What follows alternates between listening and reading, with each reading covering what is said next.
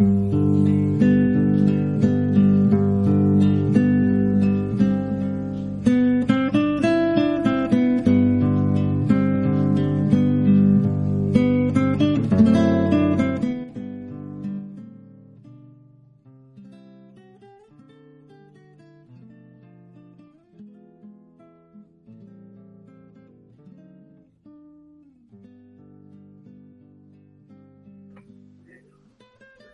Los medios de, comunicación a que las empresas incidan en la toma de, de decisión política de los gobiernos, de los legisladores y jueces.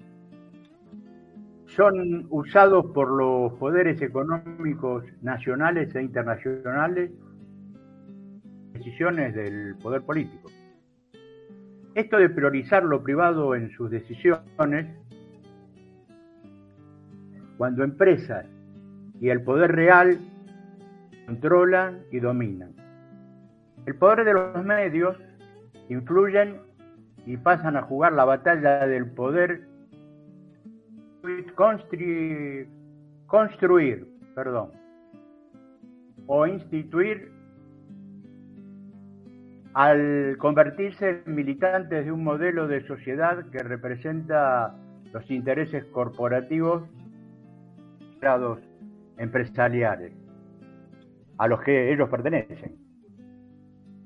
Los medios hegemónicos es tan fuerte que muchas veces ignoran fracaso económico, pues apuntan solamente. Por eso, hoy su accionar es la defensa de sus dueños. Y cuando los medios son parte de un conjunto económico se convierten esenciales en el campo político. Esta situación preocupa, y mucho, donde escasea la regulación del sector. China, el comercio en Perú, Televisa en México, Globo en Brasil, RCN en Colombia, solo son algunas a escala nacional y transnacional solo a la comunicación. Tienen empresas de hidrocarburos, infraestructura, bancos, telecomunicaciones. Conocer el grado de concentración debe darse para que el público pueda cuestionarlo. Así, gobiernos y ciudadanos estamos condicionados por sus intereses. No hay libertad ni en Argentina, nada Patria Grande.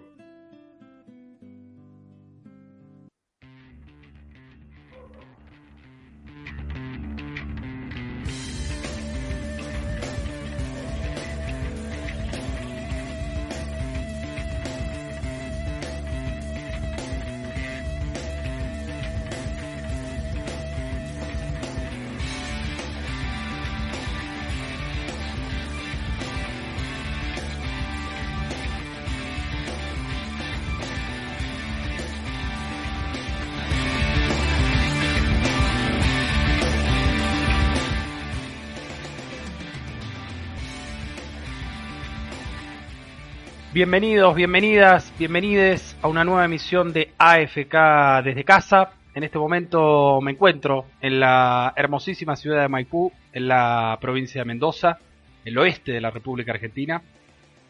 Muy contento porque estamos haciendo nuevamente este programa.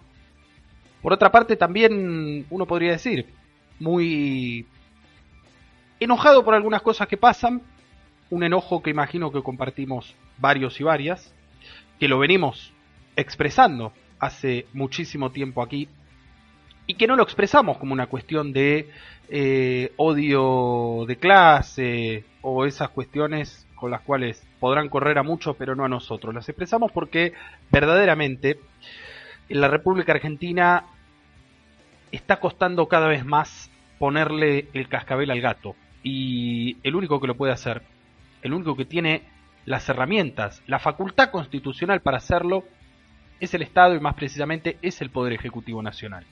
José hablaba en el prólogo muy claramente de las corporaciones, de los monopolios, de los oligopolios y hemos visto cómo a horas de anunciado un acuerdo de precios necesario, no suficiente pero necesario como paliativo para esta coyuntura de crisis o de salida de la crisis, eh, distintos voceros de distintas empresas alimenticias, como son el caso de eh, Arroyito Córdoba, Arcor, o Molinos eh, Río de la Plata, ¿no? por nombrar a dos de las más grandes, han salido a boicotear este acuerdo y a decir que van a desabastecer a los hipermercados, a los supermercados, a los almacenes barrios, porque controla todo, ¿no?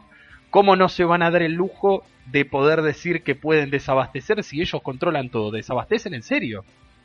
Eh, obviamente han, han surgido iniciativas populares, por ejemplo, de, de, compre, no sé si te ha llegado a vos, José, o, si le ha llegado a alguien que nos está escuchando y mirando ahora, eh, esta cadena para comprar en, en Marolio, ¿no? que Marolio justamente salió a bancar esta propuesta de la cual vamos a estar hablando a lo largo del programa. Recuerden, vamos como siempre hasta las, hasta las 21. Espero que no tengamos el mismo inconveniente que tuvimos la noche de San Juan. Esa, esa tragedia de San Juan que tuvimos ahí, que se nos cortó el programa unos 20 minutos antes por un, ahí, un desperfecto técnico logístico. Hoy está ese problema, quédense tranquilos que está, está solucionado. Bienvenido, querido amigo, compañero José Názara. ¿Cómo andás? La verdad que bien, contento de verte. ahí en esa provincia tan hermosa, Mendoza, qué lindo. Yo tuve familiares ahí. No voy por aquellos lados. Y el buen vino. Bueno, pero pará, pará. A mí me mataste. A mí me, con esa me mataste porque no me gusta el vino. Bueno. El, tema que a mí tampoco me gusta.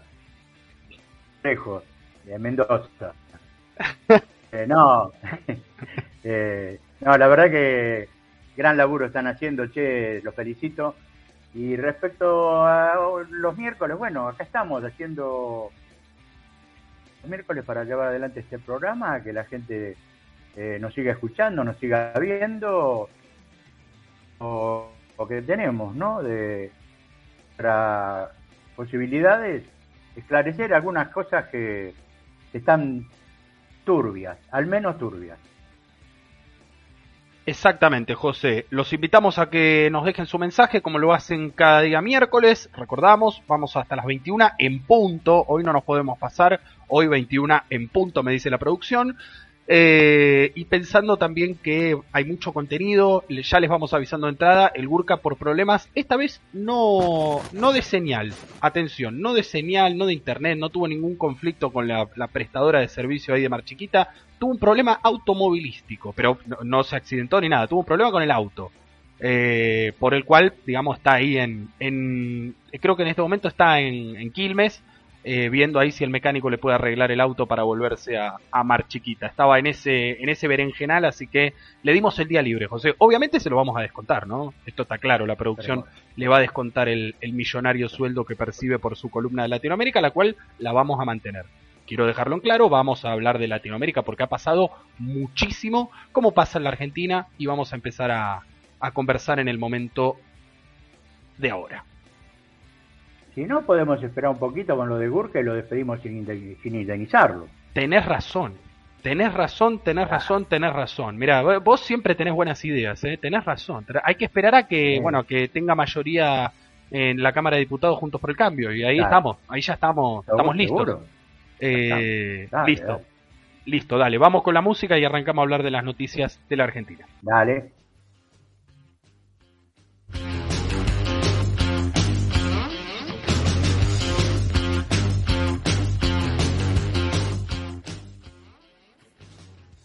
Bien, primera noticia para arrancar con una buena, como siempre lo venimos haciendo. La verdad, esto nos va llenando cada vez un poquito más, ¿no? Nos va llenando el tanque para nuevamente volver a encontrarnos, volver a salir. Vamos a hablar de lo que fue el domingo la Plaza de Mayo, por supuesto.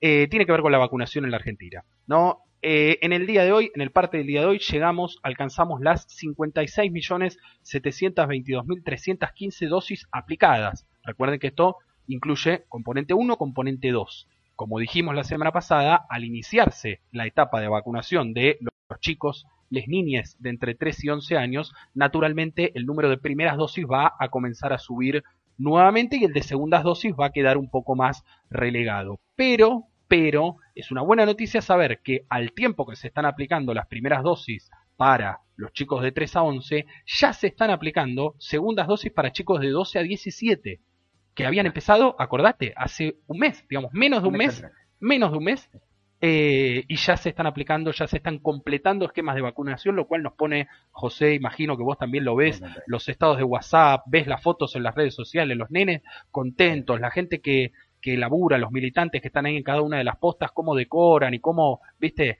hacen que sea un evento realmente emotivo para los chicos, para las niñas, que de por sí mucho no les gusta vacunarse, pero seguramente vos conocés también casos de pibes que fueron y y digamos, a, la vacuna del, del, mengococo, de la no sé qué cosa, le hacen espanto, pero a esta iban y ponían el bracito eh, muy valientes, muy valientes todos, y de todas las edades. Así que, que bueno, eh, esa es, una, es una buena noticia y es un dolor de cabeza menos para, para los padres, para, para las madres. ya lo creo, ya lo creo. Después tenemos un número también que, por supuesto, lo vamos a seguir repitiendo, eh, es el parte diario del día de hoy, tiene que ver con las muertes y los contagios. Tuvimos 33 fallecidos en las últimas 24 horas. Volvemos a enviar nuestro, nuestras condolencias, nuestro abrazo a cada, a cada familiar, a cada ser querido que ha perdido a una persona por esta pandemia. Y se han registrado 1.218 contagios también en las últimas 24 horas. Números muy similares a a ayer martes, muy similares.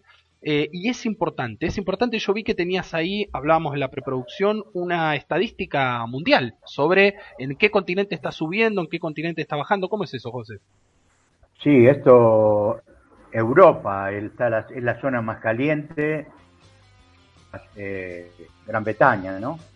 Eh, una región con aumentos, Organización Mundial de la Salud, los últimos días un 7%.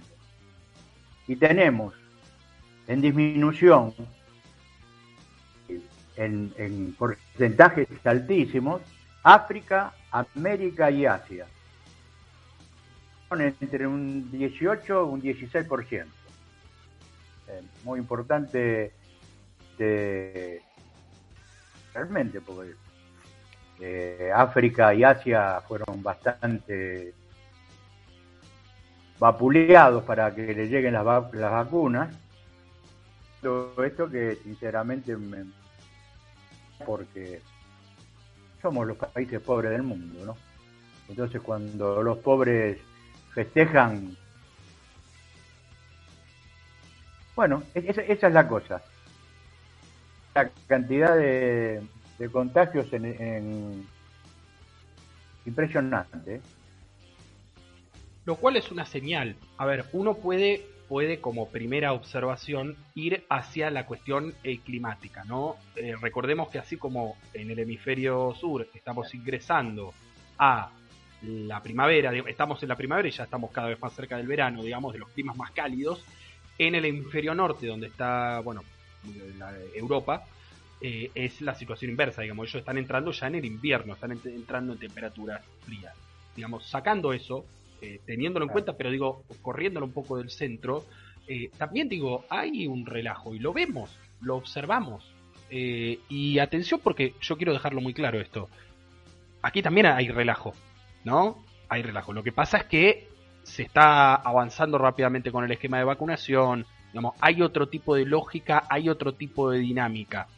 Eh, pero no, no podemos desatender aquí en la Argentina lo que está sucediendo allá, porque si repetimos los errores como ya nos sucedió, eh, y la verdad que vamos a tener que, nuevamente tomar algún tipo de medida que a nadie le gusta, porque todos estamos disfrutando de algún modo que se reactive el consumo, que se reactive la economía, que nos volvamos a encontrar presencialmente, con cuidados, pero presencialmente.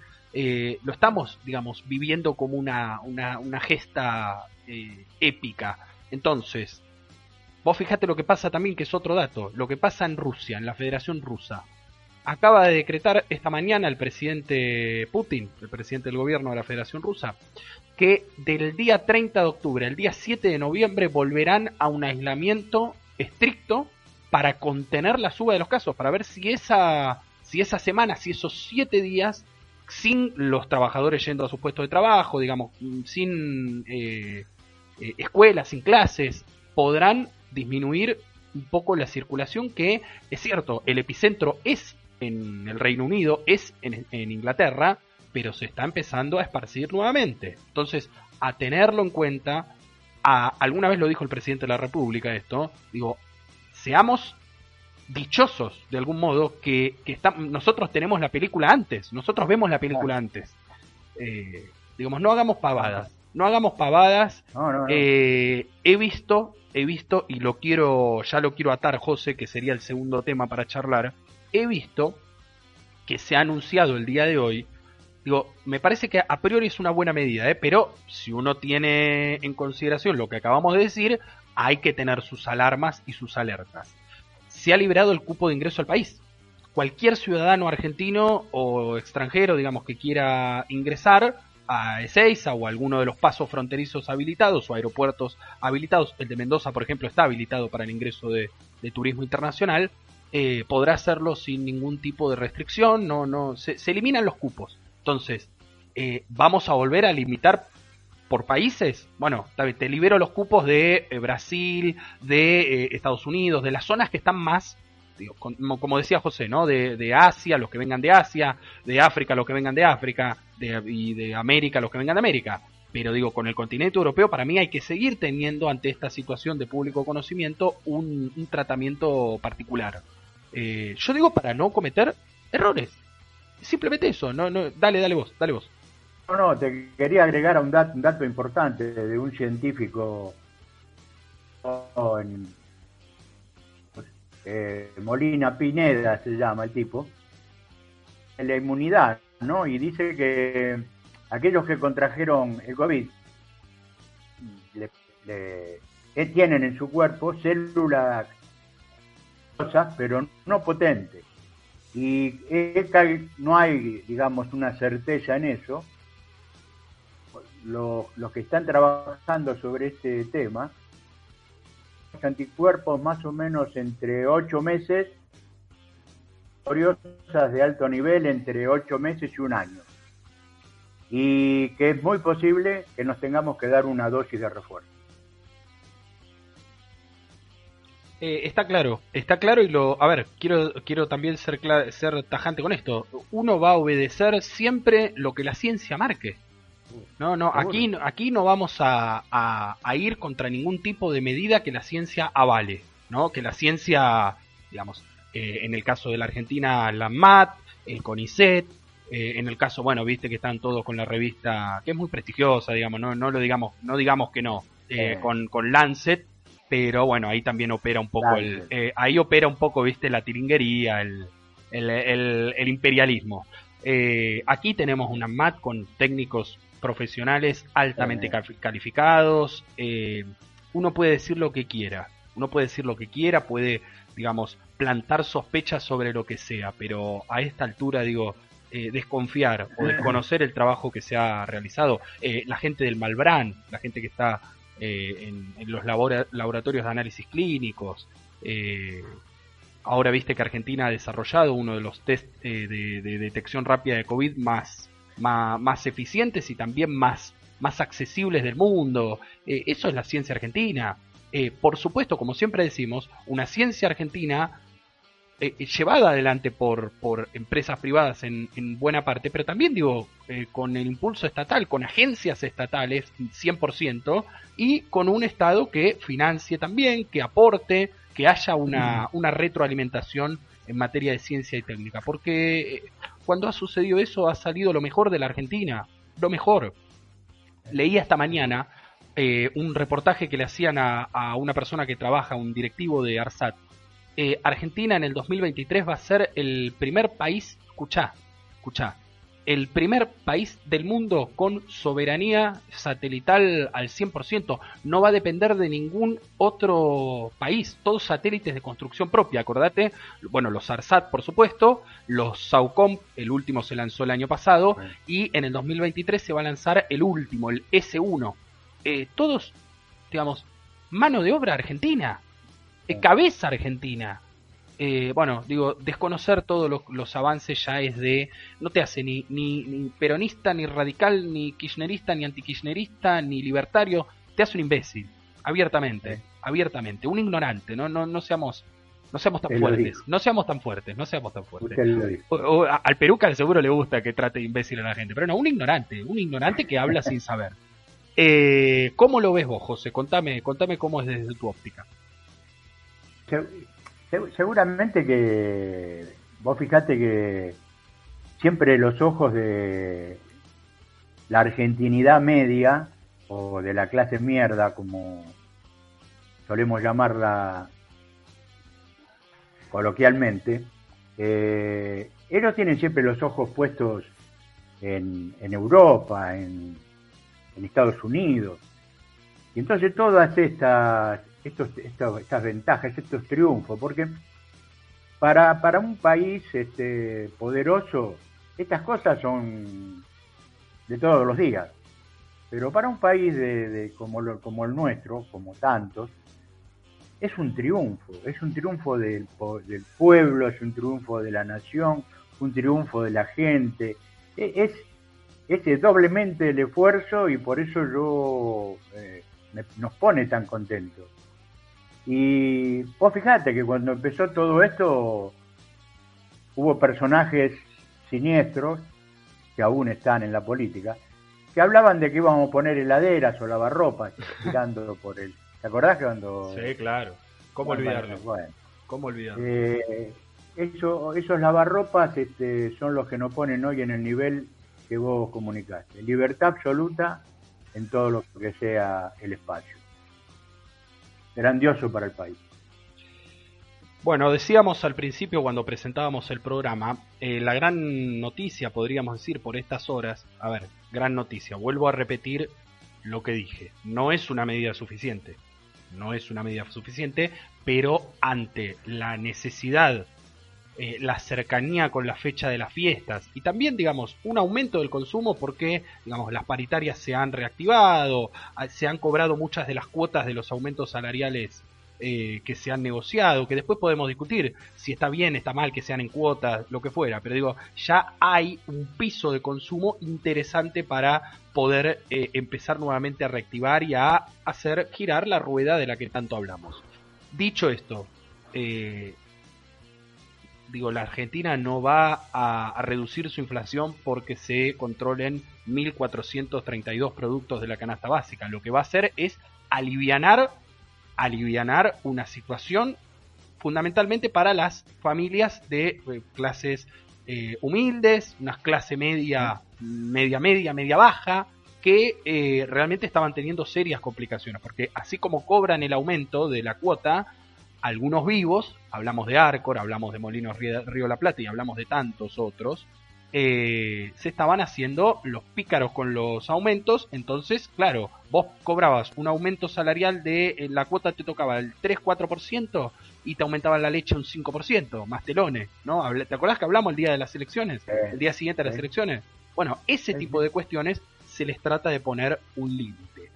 Estos 1.432 productos que, insisto, son 100% y totalmente productos de la canasta básica. Hay, a ver, hay cerveza, hay gaseosa, hay vino, una canasta básica ampliada.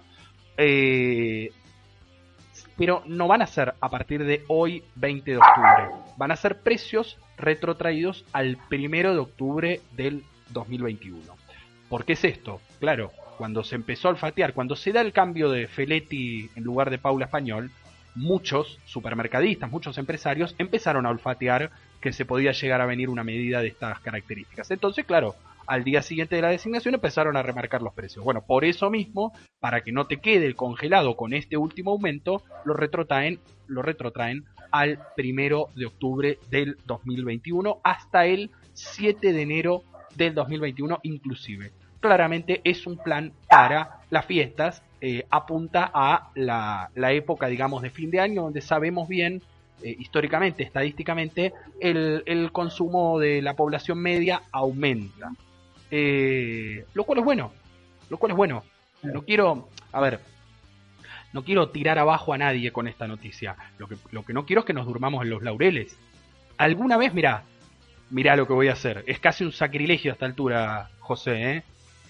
¿Te acordás que Moreno, en nuestro programa alguna vez, y estoy hablando de Guillermo Moreno, que bueno, ya está demasiado alejado de, nuestro, de nuestra línea, eh, que nos trataba de socialdemócratas, ¿te acordás?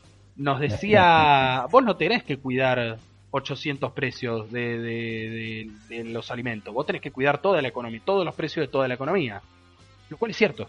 Digamos, e, en eso tiene completamente la razón.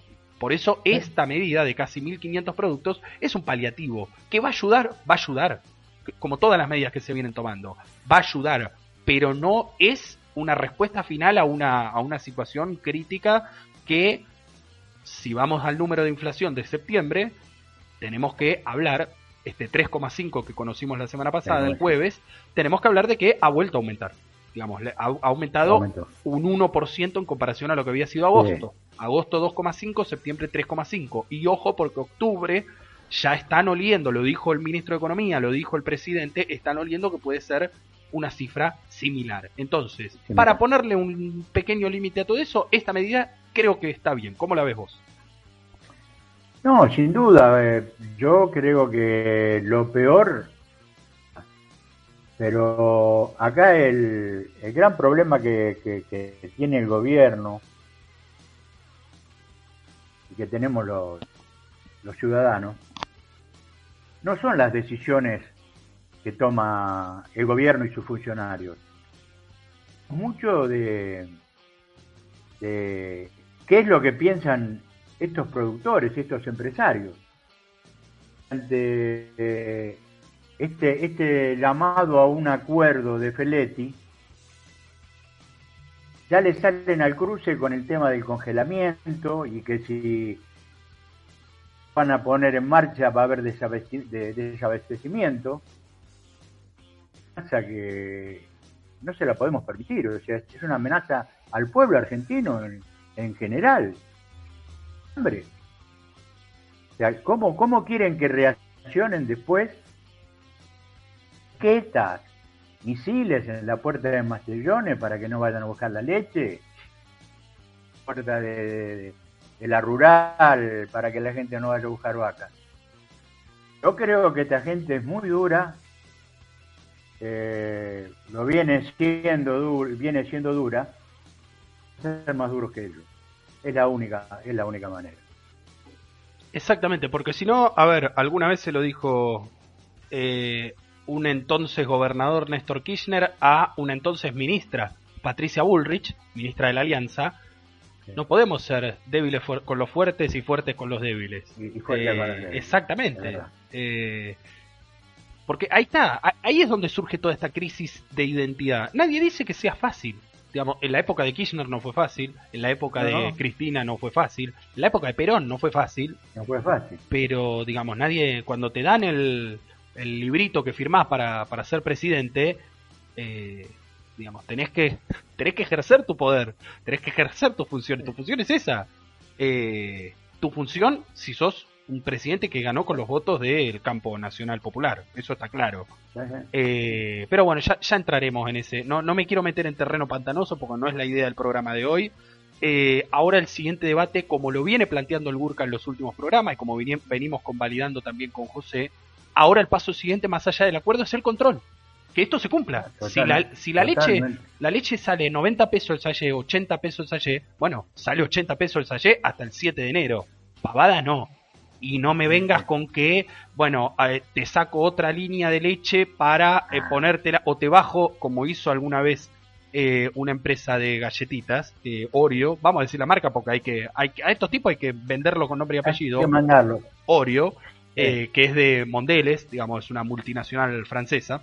Eh, claro, para salir de precios cuidados, habían sacado el paquete de Oreo con una galletita menos para reducir el peso, ¿no? La, porción. Entonces, eso ya te dejaba ponerlo al precio que, querías. Ah. Eh, usted vio cómo son, maestro. Usted sabe mucho más, sabe mucho más que yo del tema porque tiene mucha más Argentina encima. Son eh, son vivos, son vivos, son pillos. Ahora, si vos lo dejás que corran, si vos lo dejás que sean pillos, si vos lo dejás que te tomen de boludo, citando a, Roberto Navarro, que el otro día se volvió a mandar una de las suyas, el domingo se volvió a mandar una navarreada, que dijo que escribió en su Twitter que el presidente iba a hablar, que estaba yendo el presidente desde Olivos a, a, Plaza de Mayo a hablar en el Día de la Lealtad. Te podamos hablar de eso también. Eh, que no nos tomen de boludos, que no nos tomen de boludos y que el gobierno, eh, en este caso la Secretaría de Comercio Interior, que celebro, celebro que Roberto Feletti ya no solo, eh, digamos, desde su sillón, sino también en declaraciones públicas, hablando con los medios, explicando, llegando de algún modo con su mensaje a la gente, defienda este tipo de medidas. Ahora llega lo más difícil, llega la aplicación efectiva y el control y el seguimiento de la misma. ¿Le tiene fe, maestro, usted? Yo le tengo fe a, le tengo fe a, a Feletti eh, y le tengo fe también a que se notaron en estos tres días, ¿no? 17, 18 y 19, no sé, eh, festejando los compañeros el Día de la Lealtad y eso eh, una base más fuerte, ¿viste? Ya eh, eh, tenés un respaldo de millones de personas que han salido a la calle. Evidentemente ellos tienen, son conscientes de que apoyar la medida de Feletti, o sea, no, no, no hay otra.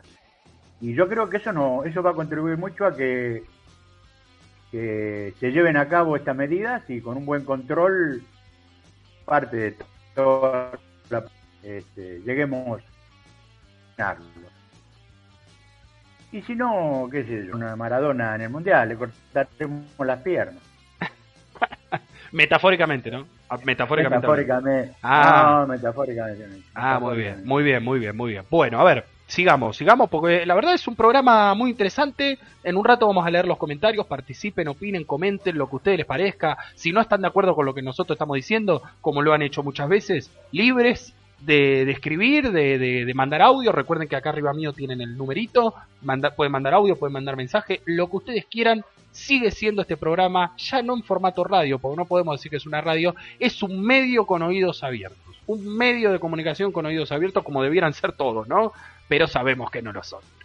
Eh, son las 19.32 en la Argentina y el siguiente tema justamente tiene que ver con el expresidente de la República que ha sido noticia nuevamente por su burla a la justicia, ¿no? O al Poder Judicial. Eh, tenía que declarar hoy, recuerden que estaba citado a indagatoria por la causa de espionaje ilegal a los familiares de Lara San Juan, repito, porque algunos se ve que no, no dimensionan la magnitud. Espionaje ilegal a familiares de Lara San Juan, submarino que recordamos, eh, tristemente se hundió en circunstancias todavía confusas, todavía confusas, eh, dejando sin vida a sus 44 tripulantes. Eh, el presidente de la República tenía que declarar el día, el expresidente tenía que declarar el, el día de hoy, no se presentó.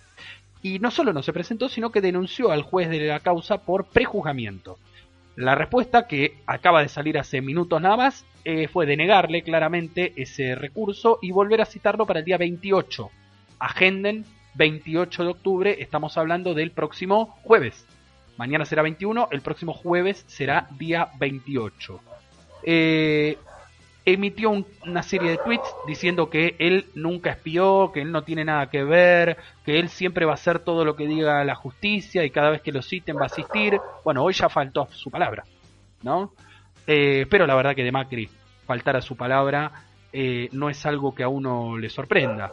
Lo triste es que haya todavía muchos argentinos, argentinas convencidos, convencidas, convencides de que eh, en algún momento dijo la verdad este hombre y en algún momento cumplió con lo que con lo que prometió. Digo, eh, vean el debate, vean el debate del 2015, veanlo de vuelta. Eh, miren que es un buen ejercicio, ¿eh? Es un buen ejercicio para todos los que dicen ah pero Macri, ah pero Macri. Véanlo, véanlo porque ahí van a entender gran parte de la debacle ya no solo de la Argentina sino de su de su debate político, de su discusión política. Ya, si, si arrancamos mintiendo, si arrancamos negando lo, innegable, ¿qué, clase de debate vamos a tener? Todo, todo pantalla, todo, todo chicana, todo burla. Eh, así no se puede debatir. Eh, si están pensando, en un rato vamos a hablar, José, están pensando en hacer un acuerdo entre el gobierno y la oposición, hacer una suerte de eh, decálogo para acordar políticas públicas de aquí a un futuro, lo cual, digo, me pronuncio muy a favor, pero digo, el primer paso tiene que ser que digan todo la verdad y que sean todos honestos. No que firmen para la foto, para la selección y después, si les toca gestionar, hagan todo lo contrario. ¿Cómo lo ve José?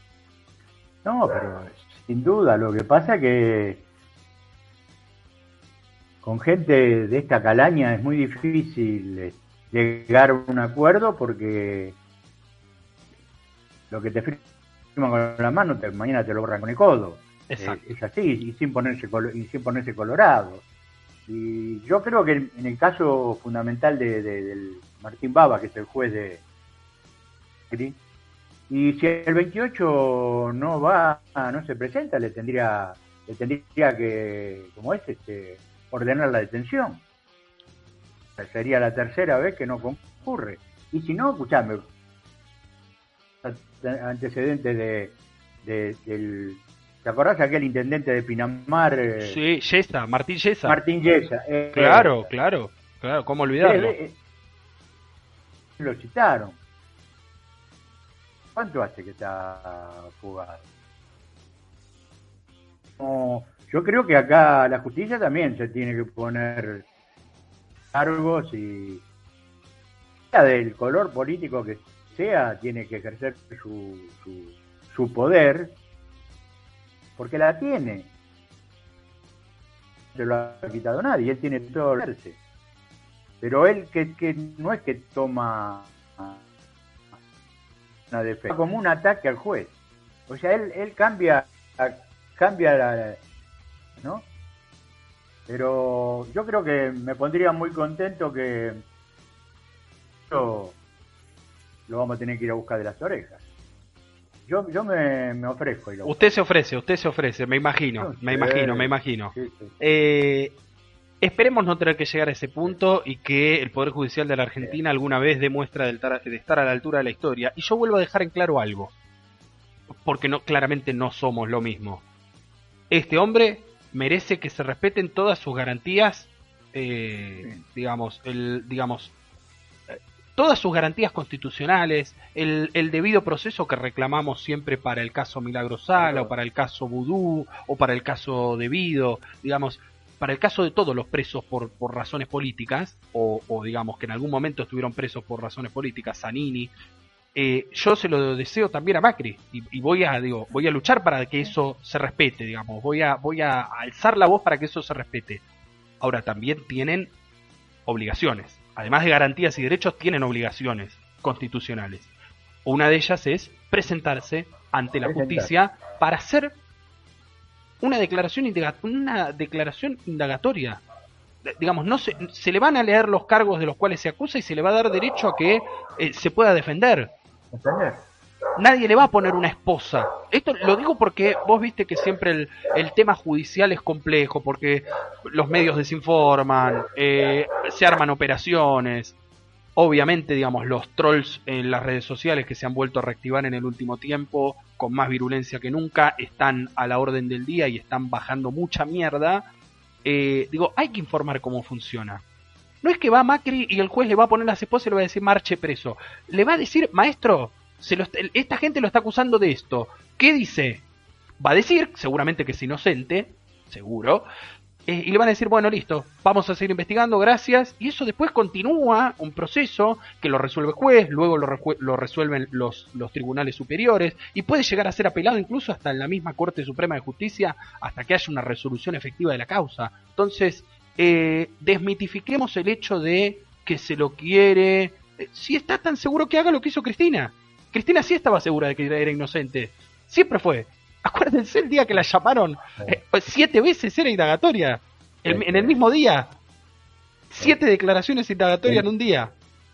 Encima era el día. el, cumpleaños de Kirchner. El, cumpleaños de Kirchner. Exactamente. Cuánta eh, maldad. Cuánta maldad. Cuánta maldad. Cuánta maldad. Eh, dicho esto, dicho esto, y se me coló la música del peruca, se ve que ya el peruca está ahí queriendo, queriendo asomar el bochín.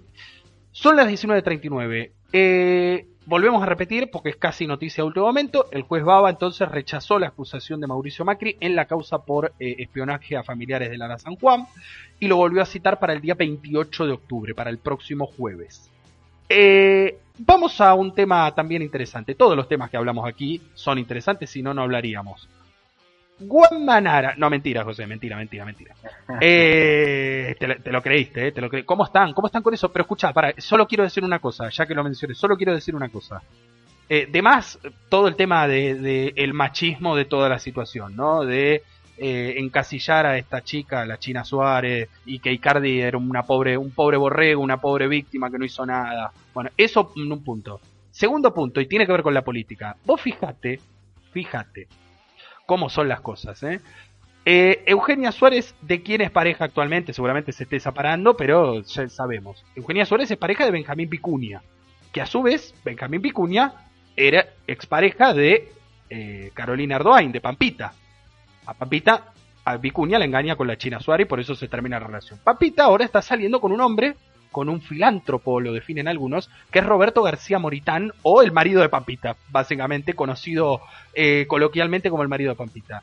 ¿A que no sabés qué hizo el marido de Pampita en estas horas por primera vez desde que comenzó la campaña, incluso de Las Paso, porque ya en Las Paso era candidato y no hizo lo que está haciendo ahora? ¿A que no sabes qué hizo? Salió de recorrida o casualidad, aprovechando toda la volada de Pampita, la China Suárez, Cardi, aprovechando toda la popularidad, salió de campaña con María Eugenia Vidal. Eh, son maravillosos. yo en, eso los envidio mucho porque saben leer tan bien. Saben leer tan bien en qué está la gente. Eso, esa es una tarea que le, deberíamos encomendar todos a la, a la portavoz, ¿no? Del gobierno o al, para no ser, para no enconarse con Cerruti, al secretario de Comunicación y Prensa, flamantemente designado hace menos de un mes. Eh, por favor, por favor, no es tan difícil, ¿eh? Hay que estudiar, hay que ser, como premisa, hay que estar abierto a, digamos, las nuevas herramientas, las nuevas tecnologías. Eh, si seguimos repitiendo libretos de hace 200 años, o como dijo el presidente cuando designó a, Cerruti, si copiamos un modelo de las democracias europeas, de la socialdemocracia europea, somos la Argentina, muchachos, somos la Argentina. ¿En serio creen que eh, va a funcionar lo mismo que, que ni siquiera le funciona? Porque vayan a ver lo que es eh, el gobierno de Sánchez, lo que está pasando con el gobierno del PSOE en España. Vayan a ver los problemas que tienen con Vox, los problemas que tienen con el Partido Popular, en la Comunidad de Madrid, que ya dimos cuenta y hablamos cuando fueron las elecciones hace algunos meses, pero también en todo el país. Eh, no, ningún modelo es perfecto, y mucho menos un modelo va a ser perfecto si vos aplicás lo que se te canta sin importar si es efectivo o no. Haces lo que vos crees eh, porque es lo que pensás que está bien y si da resultado o no da resultado no es problema tuyo. No, no, no. De ninguna manera, porque en el medio estamos nosotros. Ese es el problema. Yo no me, no me enfrascaría, no me, no me enojaría si, si, digamos, después de se equivocan, bueno, pierden una elección por comunicar mal y después, bueno, listo, se reorganizan y estamos todo igual, no hay grandes cambios, no hay grandes saltos en nuestras vidas. Pero no es así en la Argentina, ni en la Argentina ni en América Latina y prácticamente en ningún lugar del mundo, ¿eh? Porque digo, en Suiza, en Suecia, en Finlandia, en Dinamarca, podrán tener el índice de felicidad, el índice del chocolate suizo, lo que ustedes quieran. Pero cuando hay quilombo, hay quilombo, ¿eh? José. Claro, creo. No, sí, uno lo que lo que aspira es que, nuestros estén al día eh, sobre todas estas cosas me, me, sonó un poquito áspero o, feo, por ejemplo, quizás dentro, dentro de mi pensamiento, y eso que soy una persona antigua que no nací con toda esta tecnología. El discurso de del hijo de Cristina el otro día, cuando dijo que hay que dejar los celulares para abrazarnos un poquito más podrían hacer las dos cosas juntas, o celular. Hoy es uno, una, una de esta tecnología para comunicar. Yo creo que se equivocó el chico. eh, pero pienso que por ahí viene lo que vos reclamás, ¿no? Si dejamos los celulares herederados y, le, este, por internet, estamos jodidos, ¿eh? Vamos a estar muy jodidos. Eh, y a la inversa pasa lo mismo. A ver, a la inversa pasa lo mismo. Porque, digamos, vos no podés depender exclusivamente de lo digital, eh, pero tampoco de lo presencial. Eh, estamos en una sociedad globalizada, una sociedad, eh, digamos, que, que, está abierta completamente a la tecnología y que es realmente accesible, casi te diría, para, para cualquier ser humano. Eh, después podemos evaluar la calidad de cada una de las cosas, la señal de internet y todos los temas, la conectividad, todo lo, que hemos debatido. Pero hoy, digamos, es muy difícil en la Argentina pensar eh, una persona que no tenga un teléfono celular con un plan de datos básico porque además encima ahora está garantizado por el Estado el plan de, el plan de datos básico. Eso es importante, eso sí fue un, un salto importante, pero que se comunicó mal. O que, o que, o que, porque vos podés comunicar bien. Ahora, vos tenés que entender que esto, miren, no me gusta comparar las cosas en un partido de fútbol, pero es ataque y defensa, ¿eh? Cuando te atacan tenés que defender. Y a veces la mejor manera de defender, ¿cuál es? un buen ataque. Mejor ataque. Exactamente.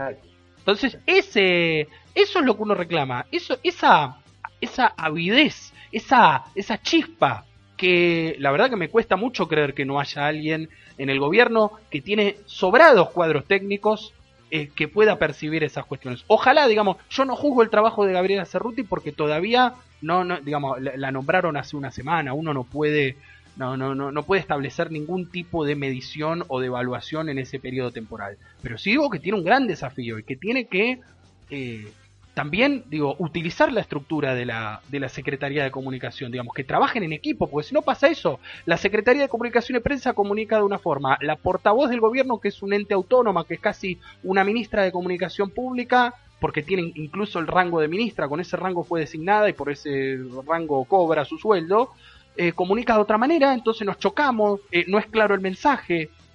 Cosas básicas, chicos. No estamos, no estamos eh, hablando de la cuadratura del círculo, estamos hablando de cosas evidentes y que ellos ya tienen años de manejo. Años de manejo. Entonces, me parece muy bien, José, que cites el discurso de Máximo, porque hay yo sé que hay mucha gente que le tiene bronca ya a la tecnología, que ya esto no le da bola, eh, que digamos prefiere evitarlo, ¿no? Y hasta incluso, bueno, puede llegar a ser más sano en algún punto, pero digo, tampoco eh, volvamos a la, a, la era de, la, de las cavernas, ¿no? Eh, es como decís vos, José, es una mixtura, es una, digamos, una interrelación que, que, nos va a llevar a un sistema mixto mucho mejor mucho mejor, porque el que no puede acceder a lo virtual va a tener una posibilidad presencial. Y el que prefiere una versión virtual a la presencial, por ejemplo, mira, te, doy un caso muy, muy concreto. Un, un taller o, una clase de la universidad, ¿no? En la cual eh, pueden participar chicos de todas las provincias. Chicos, chicas, pibes, adolescentes, adultos. Pueden participar personas de, todas las provincias, desde otra parte del país, Miren, si nosotros hiciéramos el programa presencial, por ejemplo, digamos, lo nuestro es un ejemplo pavo, pero si nosotros hiciéramos el programa presencial, hoy tendríamos que haber suspendido. El día de San Juan tendríamos que haber suspendido también, porque yo no estaba en Buenos Aires. Eh, digo, hay que saber leer, hay que saber aprovechar esas cosas. Eh, reniego mucho en mi laburo, ya que lo decís, José. Reniego mucho en mi laburo con eso, porque claro, a veces está. Hay que recuperar el territorio. Digo, pero a veces ese mensaje es confuso. Es como porque recuperar el territorio no es dejar de lado eh, el terreno digital, que también es un territorio. A ver, vamos, a lo, vamos a lo más sencillo. Hay gente que no se entera si vos comunica, si vos pones carteles en la calle nada más. Por más que estén, digamos, por más que empapeles toda una ciudad, gente que no se va a enterar nunca de, lo que querés decir, de, del candidato que vos tenés. Tenés que comunicar por todas las vías de comunicación posibles. Posibles. Eh, y las que más audiencia tienen son a las que más le tienen que prestar atención, claramente, claramente. Pero bueno, espero que lo entiendan. Josep, cerramos este tema, dale. No, es perfecto. Yo creo que tenemos que apuntar a que a la gente le llegue el mensaje claro, de la manera que sea, pero que le llegue el mensaje claro. No podemos, este, ya sea en forma virtual o en forma presencial, eh, blanco y después que termine siendo gris. ¿Qué, ¿Qué quiero decir con esto? Últimamente, en algunos funcionarios, idas y vueltas, idas y venidas, no, no, no, le dan eh, tranquilidad a la gente. Te das una sensación como de... ¿Para dónde voy yo? Claro. Saben dónde ir. No sé, me, que me parece que yo reclamo para Cerruti y a todos los que intervengan en esto una clara y se haga en este gobierno y que llegue que llegue, pero llegue de, Buenos Aires a La Quiaca, y, o sea, no, sin, sin dejar a ningún argentino sin, sin esta noticia que puede llegar a dar el gobierno. Esperemos que lo conseguirlo, porque es la única manera, no, no, no tenemos otra. Si no perdemos, perdemos lejos. ¿eh? Totalmente, totalmente. Después te voy a contar, ayer estuve en Hurlingham, en la provincia de Buenos Aires, en el oeste. Eh, te voy a contar una, una, una, cosita chiquita que me comentaron. Seguramente el Peruca eh, le, va, le habrá pasado algo muy similar. Después se lo voy a contar al Peruca. Pero vamos, debate. Estamos en modo debate, estamos en modo todo noticia, porque viste que ahora es TN. Ahora TN se convirtió en la nueva Facultad de Derecho, digamos. el nuevo Argentina Debate es en todo noticias. Eh, ya debatimos sobre esto la semana pasada, el sábado hablamos también con Elena. Eh, es, vergonzoso y que encima, digamos, ahora se revalide porque hoy estarán debatiendo los candidatos y candidatas de la provincia de Buenos Aires. Eh, bueno, nos da nos da mucha mucha impotencia, por lo menos a mí. Me da mucha impotencia porque aunque sea, digamos, aunque parezca algo pequeño, no lo es simbólicamente digo, es otra demostración más de que todo el esfuerzo, todo se, ha, se lo ha, se ha decidido tirarlo por la borda.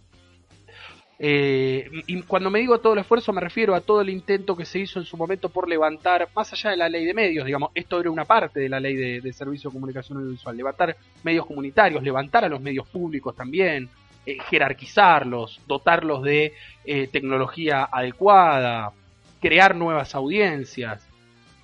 Todo eso parece que por catalogarlo de kirchnerismo extremo, de kirchnerismo totalizante o totalitario, alguno dijo, no, esto no es buena idea, esto que ya funcionó, esto que nos dio eh, muy buenas experiencias, más allá de la, de la bronca con Clarín, o con La Nación, o con, digamos, los grandes grupos eh, mediáticos de la Argentina, que si se quiere es la misma discusión que tenés que tener con los grupos alimentarios, que a su vez a veces son los mismos, porque los accionistas de uno son los accionistas de otro, eh, eso también hay que, hay que mencionarlo y hay que decirlo. digo, estemos a la altura, estemos a la altura también en esto. Eh, la semana pasada fue, como dije y como anticipamos, el debate de los candidatos y candidatas de la Ciudad de Buenos Aires, María Eugenia Vidal, Leandro Santoro, Javier Milei y Miriam Bregman.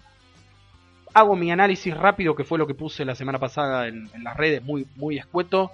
Eh, yo creo que quedó a los ojos de, quien vio el debate completo, eh, sin sesgo, sin nada de, nada de cosa de no, bueno, pero me censuraron. No, si firmaron un acuerdo en el que estaban todas las fuerzas políticas, eh, valga la redundancia, de acuerdo, eh, no tenés por qué quejarte después de las reglas del juego. Entonces no te censuraron nada. Eh, porque viste que algunos libertarios decían, no, Bonelli Alfano no lo dejaban terminar a Milei a Bregman la dejaban, la dejaban que hable y que hable y que hable. No fue así, no fue así. Digamos, si quieren mentirse ustedes mismos, adelante adelante, no, no, no, no se los vamos a ocultar, pero digo, no, no traten de que ese sea el mensaje objetivo porque no lo es. Eh, te digo con, con, la mayor pretensión de objetividad posible, que es imposible porque no existe la objetividad y lo saben, eh, con mi menor grado de subjetividad, ahí me gusta más, yo digo que eh, mi ley se desinfló completamente. No sé si esto va, va a repercutir en la elección, ¿eh? porque capaz va y saca más votos que los que sacó, pero digo, se, se nota como cuando se lo interpela y cuando se lo somete a determinadas prácticas, hace agua. Hace agua, todos lo vimos repetir la palabra falacia, la palabra casta, la palabra, digamos, conceptos muy va, muy, muy, muy vagos, muy, muy, muy, muy coacheados, muy, muy, la verdad, realmente una, una decepción. Lo digo porque yo también esperaba más de mi ley, ¿eh? También esperaba más de mi ley, por más que sorprenda. Una decepción total. Eh, María Eugenia Vidal es María Eugenia Vidal. Debe ser de los cuatro que estaban ahí y de los seis que van a estar hoy, pero debe ser no la persona más coacheada de la Argentina. Debe, ser la persona que más pega, la figura que más pega con ese coaching. Porque claro, vos lo podés coachear a, a, Santoro, lo podés coachear a, a, Macri. Vamos a poner un ejemplo. Macri estaba coacheado, pero, digamos, la cara de nabo que ponía, ¿no? Y, el hecho de que hablaba con una papa en la boca, que no se le entendía la mitad de la frase, ya lo delataba. Eh, acuérdense de la foto esa de la fonaudióloga dándole lecciones en el baño, ¿se acuerdan? Antes de ir a un acto, maravillosa, una foto que va a quedar para la historia. Digo, María Eugenia Vidal lo hace muy bien. María Eugenia Vidal en serio te vende, te, vende, digamos, el perrito, la donación para el perrito que está a punto de morir. Te la vende, te pone la cara de circunstancia, te vende lo que sea. Entonces, eh, es un producto mediático. Por eso hoy se pasea con el marido de Pampita, por ejemplo. Por ejemplo. Porque apuntan a eso, apuntan a ese sector. Y después son las frases hechas, ¿no? Si Milei tenía palabras, eh, palabras base que repetía todo el tiempo, Vidal tiene las frases hechas. Eh, la educación para los pibes, que, el Frente de Todos supuestamente militó un año y medio para que las escuelas estén cerradas, la quita de lo que le corresponde a la ciudad, que resulta que cuando era gobernadora decía que la ciudad ganaba mucho de coparticipación y ahora que es candidata por la ciudad dice que eh, la ciudad no le quitaron, ¿cómo le van a quitar a la ciudad? No, yo nunca dije, yo no soy, no, no soy orgullosamente bonaerense, yo nací en Flores. Eh, Vidal es eso y no hay mucha más vuelta que darle. A Santoro lo noté incómodo cuando se armó el... Hubo un momento que se armó un... La verdad, vergüenza ajena me dio, ¿eh? Vergüenza ajena, todos gritando, todos hablando como si en vez de ser políticos profesionales fueran panelistas intratables. Eh, en un momento sentí eso, de verdad, de verdad. Hacia, eso, hacia eso están llevando estos programas que se viralizan tanto y que son tan tienen tanto rating, hacia eso están llevando el debate político y después no se quejen Después no se quejan, porque son los mismos que después se quejan, ay no, pero no, no, la Argentina eh, no, no hay nivel, no hay nivel de político, no hay nivel de debate. Y no, si, si constantemente estamos primero creando figuras mediáticas, porque Milei es una figura mediática, un tipo que apareció de la nada, eh, que por supuesto ahora tiene, no vamos a decir que no, que tiene sus, sus, sus financistas oscuros, eh, como los tiene María Eugenia Vidal por supuesto también. y después por último vi una Miriam Bregman que se movió muy bien al contrario de Santoro, se supo adaptar a, ese, a ese quilombo y lo usó a su favor, digamos, a, a todo ese despelote, lo usó a su favor para confrontar con el que tenía que confrontar, digamos. Le pegaba por izquierda al gobierno, por supuesto, porque es lo que hacen, pero también, digo, se enfrentaba a Milei. No se olviden que están disputándose el tercer puesto en la ciudad. Eh, tanto para diputados nacionales como para legisladores eh, y legisladoras porteñas. Eh, hoy será el turno de Tolosa Paz, de Santini, de Spert, de Randazzo, de Cintia Houghton y creo que no me estoy olvidando de nadie más. Serán esos cinco, y del Caño, perdón, del Caño, esos seis candidatos y candidat, candidatas, dos mujeres, eh, que se verán, se encontrarán allí en, en el estudio nuevamente de, de, Todo Noticias, seguramente también conduzcan Bonelli y Alfano, porque esto se hace en el marco del el programa A Dos Voces, eh, todo bien, digamos, todo bien, todo bien, uno lo, lo, lo respeta, uno lo, lo, digamos, celebra en primera instancia que se puedan encontrar figuras de la política, que se puedan sentar a, discutir en una mesa, eso lo celebra. Ahora, que el árbol no nos tape el bosque, esos debates tienen que ser públicos, tienen que darse en un lugar público y transmitido por un canal público. Después, si otras señales, y esto escúchese con atención porque es el formato de Argentina Debate,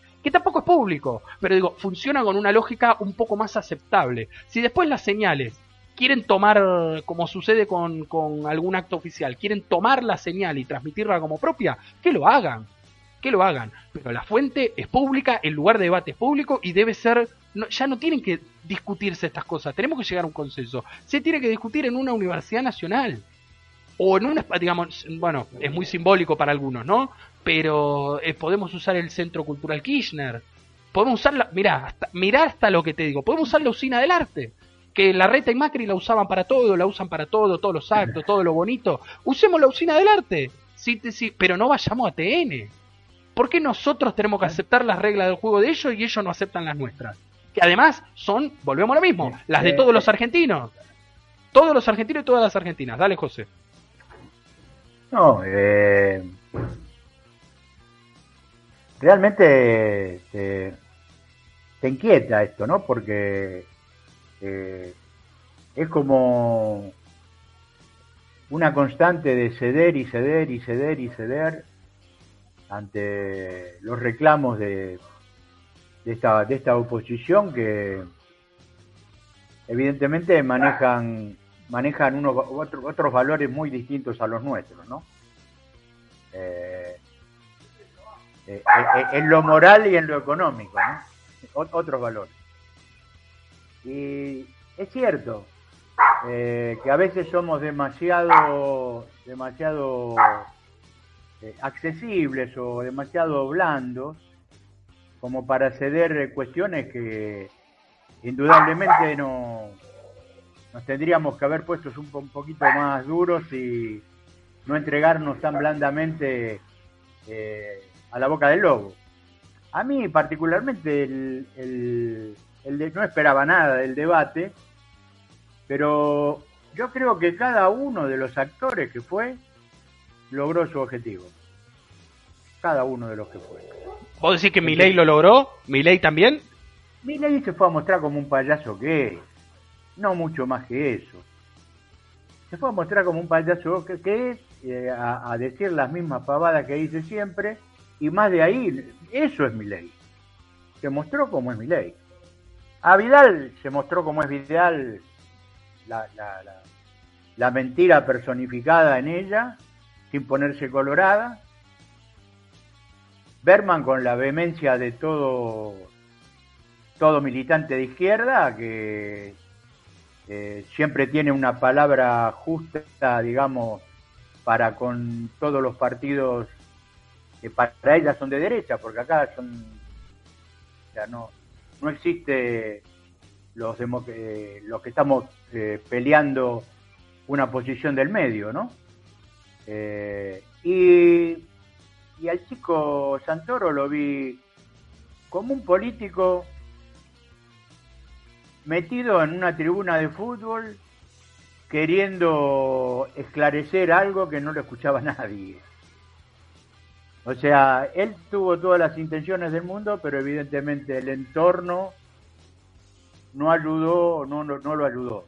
Y creo que la intención la tuvieron todos y creo que fue una payasada enorme y que ahí no hubo ganadores ni perdedores, acá los que perdieron fueron los que lo vieron. Totalmente. Eh, eso es lo primero que hay que, mencionar cuando uno habla de un debate. De hecho, lo dijimos el miércoles pasado casi con estas palabras. no es que alguien gana y alguien pierde, digamos, porque después lo, lo, volvemos a lo mismo. Te arman un videito de 30 segundos de Vidal diciéndole a Santoro que se robaron todo, que, que, querían que los pibes estén afuera del aula. Y eso se viraliza a través de los trolls, a través de la, de la publicidad en Twitter, en Instagram, en Facebook, lo que fuera, digamos, se viraliza, llega, circula por los, los grupos de WhatsApp. Si ese mensaje llegó más, hasta incluso te diría que habrá ganado María Eugenia Vidal. Eh, lo mismo, a ver, lo mismo si Santoro dice eh, lo, que de hecho, digamos, el Frente de Todos salió, el Frente de Todos lo hace. El problema después está en cómo ese contenido se distribuye y quién tiene mayor capacidad de viralización de un contenido. ¿Se entiende? ¿Me explico lo que digo? ¿Quién tiene mayores posibilidades de hacer que un mensaje sea viral? Eh, que lo que le llegue a todo el mundo por el canal que fuera, hablando de digitalmente, ¿no? Para el que no lo vio por televisión o para el que no lo escuchó por, por radio. Eh, hoy será una nueva puesta en escena, 22 horas, como dijimos, los seis candidatos y candidatas de la provincia de Buenos Aires. El 14 de noviembre son las elecciones, recuérdenlo. Faltan poquito más de tres semanas para que los argentinos y argentinas y argentines volvamos a, las urnas a ver si, bueno, finalmente se comprueban eh, y se, se, revalidan los resultados de las PASO o si eh, el gobierno nacional y aquellos argentinos argentinas que no han concurrido el 12 de septiembre a votar eh, pueden hacer algún tipo de, de épica remontada. Lo que te iba a contar que tiene que ver con esto son, ojo, yo no, no, no hago eh, evaluaciones de lo que va a suceder el 14 de noviembre. ¿eh? Yo no soy, no tengo la bola de cristal, no soy mago, estudio, me interesa o me intereso por los fenómenos sociales, pero digamos, nadie, nadie predice. Y el que te dice que predice, miente. Y la, la encuesta más, la, la, prueba más fehaciente de esto que acabo de decir son las encuestas. Exactamente, son las encuestas. Digo, no se puede predecir, no se puede predecir y menos, esto, esto debe quedar claro, porque no nos pasa solo a los argentinos, le pasa a cualquier país que está en crisis, menos en una situación, en una coyuntura de estas características donde hay más volatilidad de la de costumbre. Miren, les pongo como ejemplo, eh, Chile, en marzo de este año, abril de este año, mayo de este año, todos decían que la elección de Chile presidencial, que será ahora el próximo mes, el 21 de noviembre, se iba a definir entre eh, Daniel Jadwe y Joaquín Lavín, el alcalde de Recoleta y el alcalde de Las Condes. Uno de extrema izquierda del Partido Comunista, otro de la extrema derecha de la Unión Demócrata Independiente.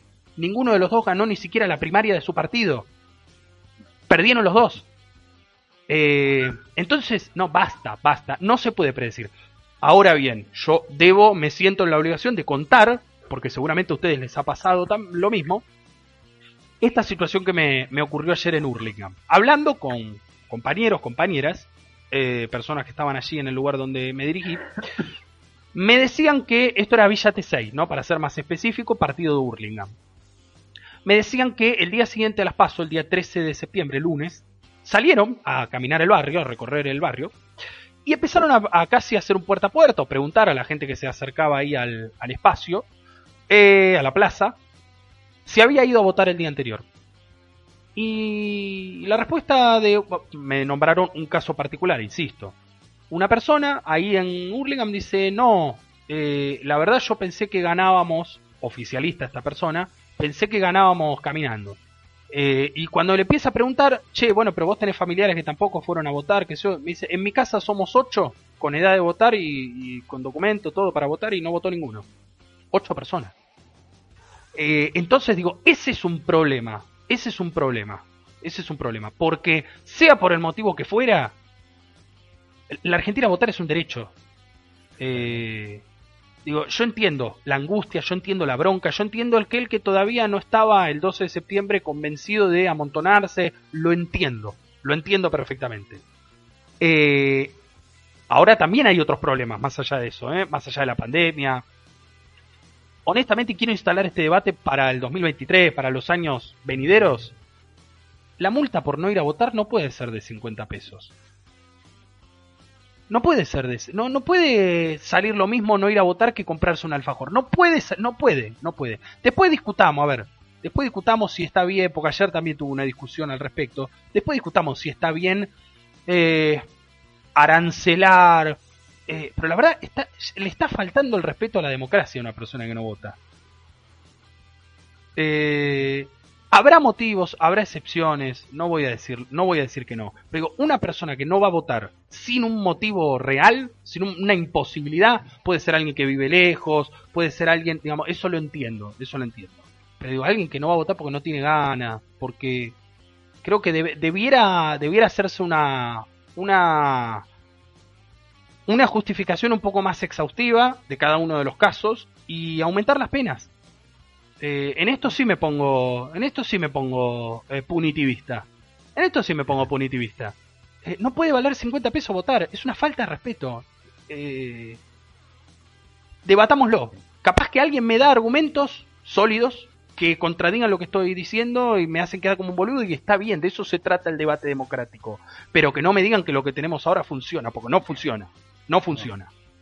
Eh, por eso también digo, parte de la campaña, y creo que a eso apuntaba Máximo José en lo que vos mencionabas, parte de la campaña del gobierno ahora, del oficialismo, tanto provincial como nacional, apunta a eso, a ir a buscar casa por casa, puerta a puerta, a los que no fueron a votar. eh, y, digamos, convencerlos de que vayan. Eh, voten al que voten, pero que vayan, que tengamos un mayor número de, electores y electoras que nos va a, dejar más tranquilos a todos. Nos va a dejar, obviamente el que perdió va a estar, no va a estar contento con perder, pero digo, todos de algún modo habremos hecho algo para que la democracia siga, siga siendo representativa. Eh, porque si no volvemos a lo mismo. ¿Qué vamos a terminar haciendo el voto calificado? Debatámoslo, debatámoslo en serio. José, dale. No, yo considero que es una falta de, respeto a la Constitución, a la democracia y, a, los, a los conciudadanos. O sea, eh, esto es lo mismo de, no sé, tenés que ir a, cobrar un, tu sueldo y no vas, no sé. Es una, tiene que ser una obligación política para con vos y para con los demás. O sea, vos, vos tenés, tenemos que, tenemos que comprometernos, porque lo dice la Constitución, es obligatorio. Es obligatorio. Y si no, discutamos de vuelta la Constitución y vemos si la ponemos obligatorio o la ponemos como en otros países del mundo donde eh, va el que quiere. Optativo. Pero hoy, hoy por hoy, cuando hay elecciones tenés que ir a votar. Salvo que te ocurran, como me ha ocurrido a mí, estar en Bahía Blanca trabajando. Claro, claro. Y no, no estaba a 700 kilómetros de mí. Tuve que ir a una a la policía, me, pusieron ahí un sellito, no me acuerdo, pum, en la libreta de aquel entonces, eh, pero después no. Que sabíamos que íbamos a ganar. Eh, bueno, no sé qué encuesta miró este, esta familia, ¿no? Realmente. Igual, igual a ver, yo no, tampoco le echo la culpa a esa gente, porque también había, y lo vimos nosotros, José, el mismo día, el mismo día de la elección. Acordate que hicimos el programa y todo lo que nos llegaba, nosotros lo íbamos transmitiendo con mucha cautela, porque la verdad desconfiábamos de lo que estábamos viendo. Pero digo, hasta el propio oficialismo se, se comió su, su, propia mentira, su propia curva. Eh, se, hasta la, oposición, digamos, todo lo vimos, lo vimos con nuestros propios ojos. A Santilli y a Manes con cara de, de, derrotados, decir, todo terminó, no tenemos escapatoria, al mejor estilo reverendo alegría en los Simpson. Todos los vimos con esa cara. Eh, no hay que confiar en las encuestas, no hay que confiar en las encuestas, hay que confiar en la Argentina. Hay que confiar en la Argentina, en la Argentina real, en la Argentina, a ver, en esto sí me pongo, en la Argentina material, porque vos, bien, vos podés tener una comunicación fabulosa en las redes, pero si la gente se caga de hambre, que fue lo que pasó con el macrismo, que fue con lo que pasó con el macrismo. No, no, no hay, no hay modelo que aguante. No hay modelo, no hay discurso, no hay relato que aguante. 22 en la Argentina, José. Vamos ahora con un rapidito de noticias federales. Me está diciendo la producción por acá, te pide a vos encarecidamente que apagues la cámara y la vuelvas a prender porque no te están viendo. Apagues la cámara y la vuelvas a prender. Yo mientras tanto, mientras es eso, voy a dar estas noticias federales, algunas de las cuales son, son la verdad ninguna me pone contento, ninguna, ¿eh? Ninguna de las tres. Eh, la primera tiene que ver con la provincia de Santa Fe. Conflicto docente, paro por 48 horas a partir del día de hoy, será hoy miércoles, mañana jueves. Reclamos salariales a la provincia de Santa Fe, al gobierno de Omar Perotti, al gobierno del Frente de Todos. Eh, no es la primera que se manda Perotti y si uno tuviera que compararlo, me hace acordar mucho a lo que hacía Scioli en la provincia de Buenos Aires en algún momento. Eh, miren, a veces, a veces, y particularmente los sindicatos de la, de la educación y muchas de las líneas de los sindicatos de la educación, que no es una línea única, eh, sabemos que a los gobiernos peronistas eh, siempre les exigen un poquito más. Eh, no digo que este sea el caso, no digo que este sea el caso, creo que el reclamo es legítimo. Estamos en un momento en el que hay que reclamar mejoras salariales porque si no podemos controlar la inflación, por lo menos tenemos que tener paritarias dignas y libres, realmente sin techo. Lo creo fervientemente. Eh, pero, digo, un poco más de, de muñeca. Al gobierno provincial le digo, un poco más de muñeca. Porque no se resuelve todo peleándose con el Chivo Rossi y, peleándose con, con, el kirchnerismo duro. No se resuelve así ningún tema, ¿eh? no, no ganaste ninguna elección, al contrario. eh, le fue muy mal y no hay, no hay vísperas de que le vaya mejor ahora en septiembre eh, en la provincia de Santa Fe. Así que hace falta gestión, hace falta gestión. También a nivel nacional, ¿eh?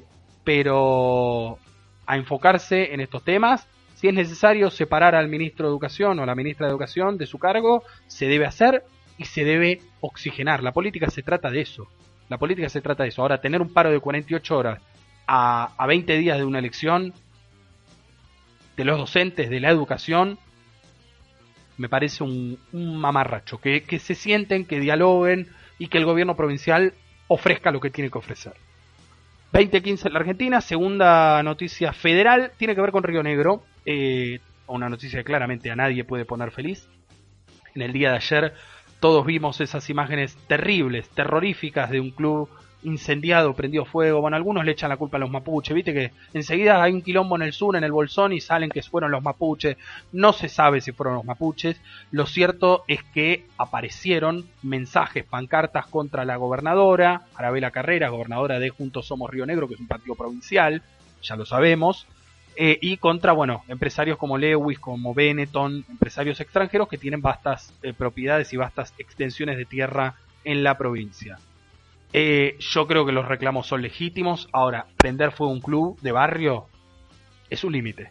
Es un límite que no se puede cruzar. Eh, no nos estamos metiendo ni con un partido, ni con una empresa. En todo caso, miren lo que les, miren lo que les digo. ¿Por qué no prendemos fuego un campo de Benetton o de Lewis si somos tan pillos y tan vivos? ¿Por qué tenemos que prender, de fuego, por prender fuego, eh, arruinar la instalación de un club de barrio que apenas puede subsistir en estos tiempos? ¿Por qué? Eh, me parece que se debe esclarecer, el Ministerio de Seguridad y el Poder Judicial, por supuesto, tanto nacional como provincial, van a, investigar y van a enviar efectivos para reforzar la seguridad. La gobernadora está pidiendo más seguridad.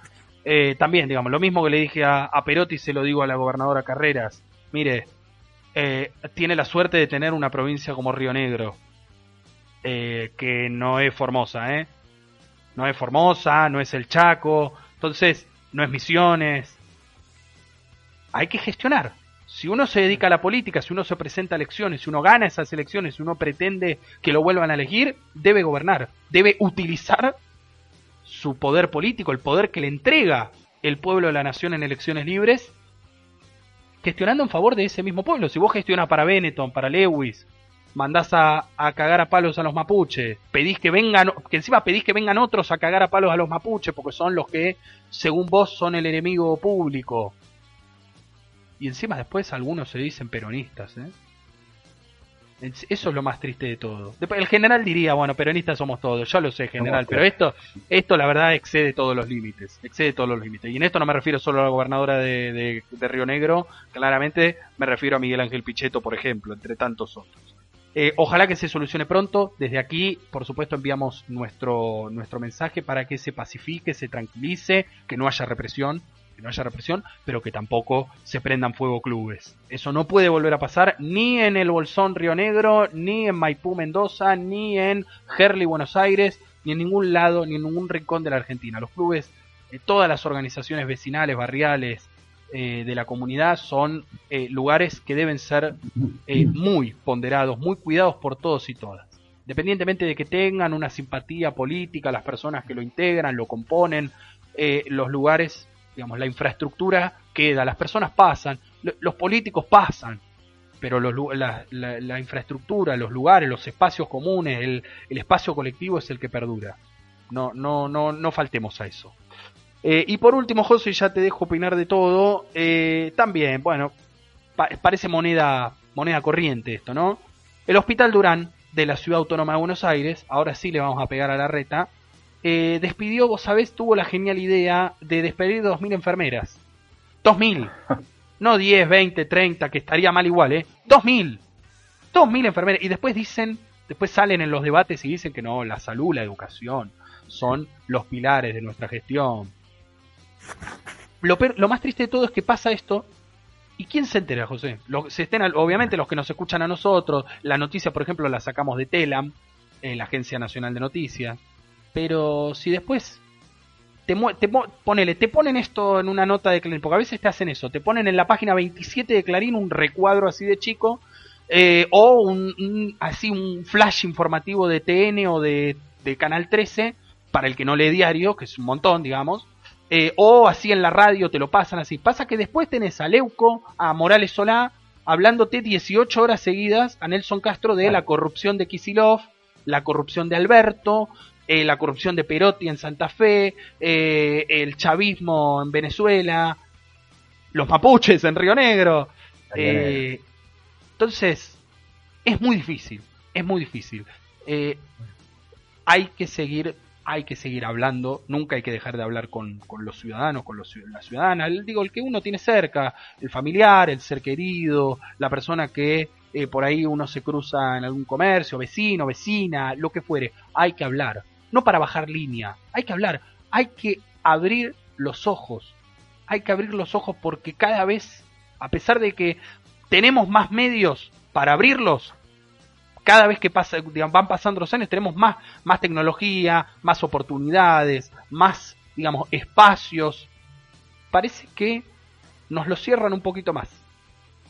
Bueno, es hora de revertir eso, porque si seguimos en este, en este periodo, no solamente vamos a tener a la reta presidente, que ese sería, miren lo que les digo, ese sería el mal menor. Vamos a destruir el mundo, así de fácil. Vamos a destruir el sistema en el que vivimos. Eh, no estaría mal destruir, eh, hago una rectificación, no estaría mal destruir el sistema en el que vivimos, pues desde ya es injusto y es lo que los está conduciendo al, al abismo. Digo, estamos destruyendo nuestra vida, nuestra existencia, nuestra reproducción social. Eh, pero bueno, no me quiero poner tan filosófico. La reta, 2.000 enfermeras, eh, en el medio de la pandemia, o si le quiere decir de la post-pandemia, pero mire, mire, mire cómo son, te usan. Y encima después no te quieren pagar lo que te corresponde, te quieren echar sin indemnizarte. Por eso la reta ahora instala el debate, porque quiere empezar a echar a todas las personas que tuvo que contratar de más durante la pandemia, porque no daban abasto los trabajadores que ya estaban contratados y contratadas. Ah, eh, es, es maravilloso, es maravilloso. Y la película nadie la ve y nos dicen que es un relato nuestro, que es Cristina, que Alberto, que la chorra. Eh, yo lo entiendo, yo lo entiendo, digo, nadie dice que la gestión del gobierno nacional sea excelente, al contrario, si vienen escuchando este programa en, estos 30, en estas 32 emisiones particulares del 2021, eh, bueno, no, nos han escuchado pegarle bastante al gobierno y muchas veces más al gobierno que a la reta. Pero digo, basta de ocultar, basta de tapar el sol con las manos. José. No, sin duda, mira, eh, salvo el caso de las 2.000 enfermeras despedidas por el Durán, despedidas por la reta, que lo vamos a tomar como un caso aparte, eh, donde acá eh, este, este caballero tiene una impunidad tan grande y se siente tan protegido que se da el lujo de hacerlo a, a 20 días de, las elecciones, se da el lujo de hacerlo. O sea, él sabe que no va a tener una repercusión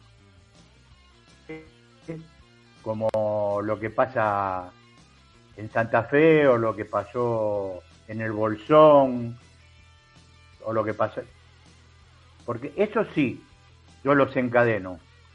Los del Bolsón, lo de Santa Fe, todo, todo eso es una, una maniobra para mí eh, totalmente eh, politizada. Politizada en contra de lo que hoy como dijo Cristina el otro día, llaman el kirchnerismo, y como Néstor le dijo, no dicen kirchnerista para bajarnos el precio, nosotros somos peronistas. Eh, a mí eh, realmente todo esto me, huele a que hay un movimiento como para seguir este, de a poco eh, decantando los cimientos de este, de este proyecto político que es distributivo y inclusivo. O sea, todo al revés de lo que, de lo que son ellos. Y bueno, estos son los resultados. La diferencia que nosotros eh, hacemos visible el caso de la reta, humildemente nosotros, un par de medios más, y ellos visibilizan todas aquellas cosas que involucran a, junto, a, al frente eh, por 200, 300 canales del país. esa es la, la diferencia que tenemos. Pero bueno, yo creo que no, no tenemos que bajar los brazos y lucharemos, lucharemos por lo que uno aspira, no perder derechos, eh, porque en definitiva eh, no, no vamos a perder la elección el 14, vamos a perder derechos en el Congreso. Totalmente, totalmente. Eh, y yo quiero dejar en claro algo, así como decimos y dice José, no se habla en los grandes medios de lo que pasa con la reta y sí se habla de el Bolsón, los Mapuche, Santa Fe, los docentes, Perotti eh, y tantos otros. Si, con Kisilov hubiera un problema, acordate lo que pasó la semana pasada con este chico que asesinaron en Quilmes, cadena nacional por todos lados. Digamos que está muy bien la, violencia y la inseguridad, hay que repudiarla y todo. Ahora, eh, este pibe Arshak, el policía, que Santoro de hecho lo mostró, eso fue uno de los grandes puntos altos que tuvo Santoro en el debate hace dos años que desapareció y nadie dice nada. Eh, cuando hay un choque en la 9 de julio, por ejemplo, están todos los canales del interior, de la de, de todos los diarios, ¿viste? No, hubo un choque grande el 9 de julio. Eh, y cuando pasan estas cosas que dependen del gobierno de la ciudad, no nadie se entera. ¿Cómo es? A veces federalizamos la agenda y otras veces la, eh, la, la, hacemos unitaria, la hacemos porteño-centrista.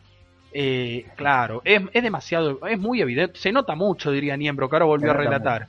Ahora, es que esa es, esa es la mayor prueba de, de, de el, ¿cómo decirlo? La impunidad de la que gozan algunos. El hecho de que Fernando Niembro nuevamente esté, le estén pagando para, para relatar fútbol y que nadie lo cuestione. A, ver, siempre que relata Niembro, quiero decirlo, es hashtag en las redes el repudio de la audiencia, todo. Pero la mayoría lo, digamos, lo repudian no porque se haya afanado la plata que se afanó, sino porque es un, un enfermo, digamos, no, no, no, digamos, no, no entiende nada, está, está, más allá del mal y el bien.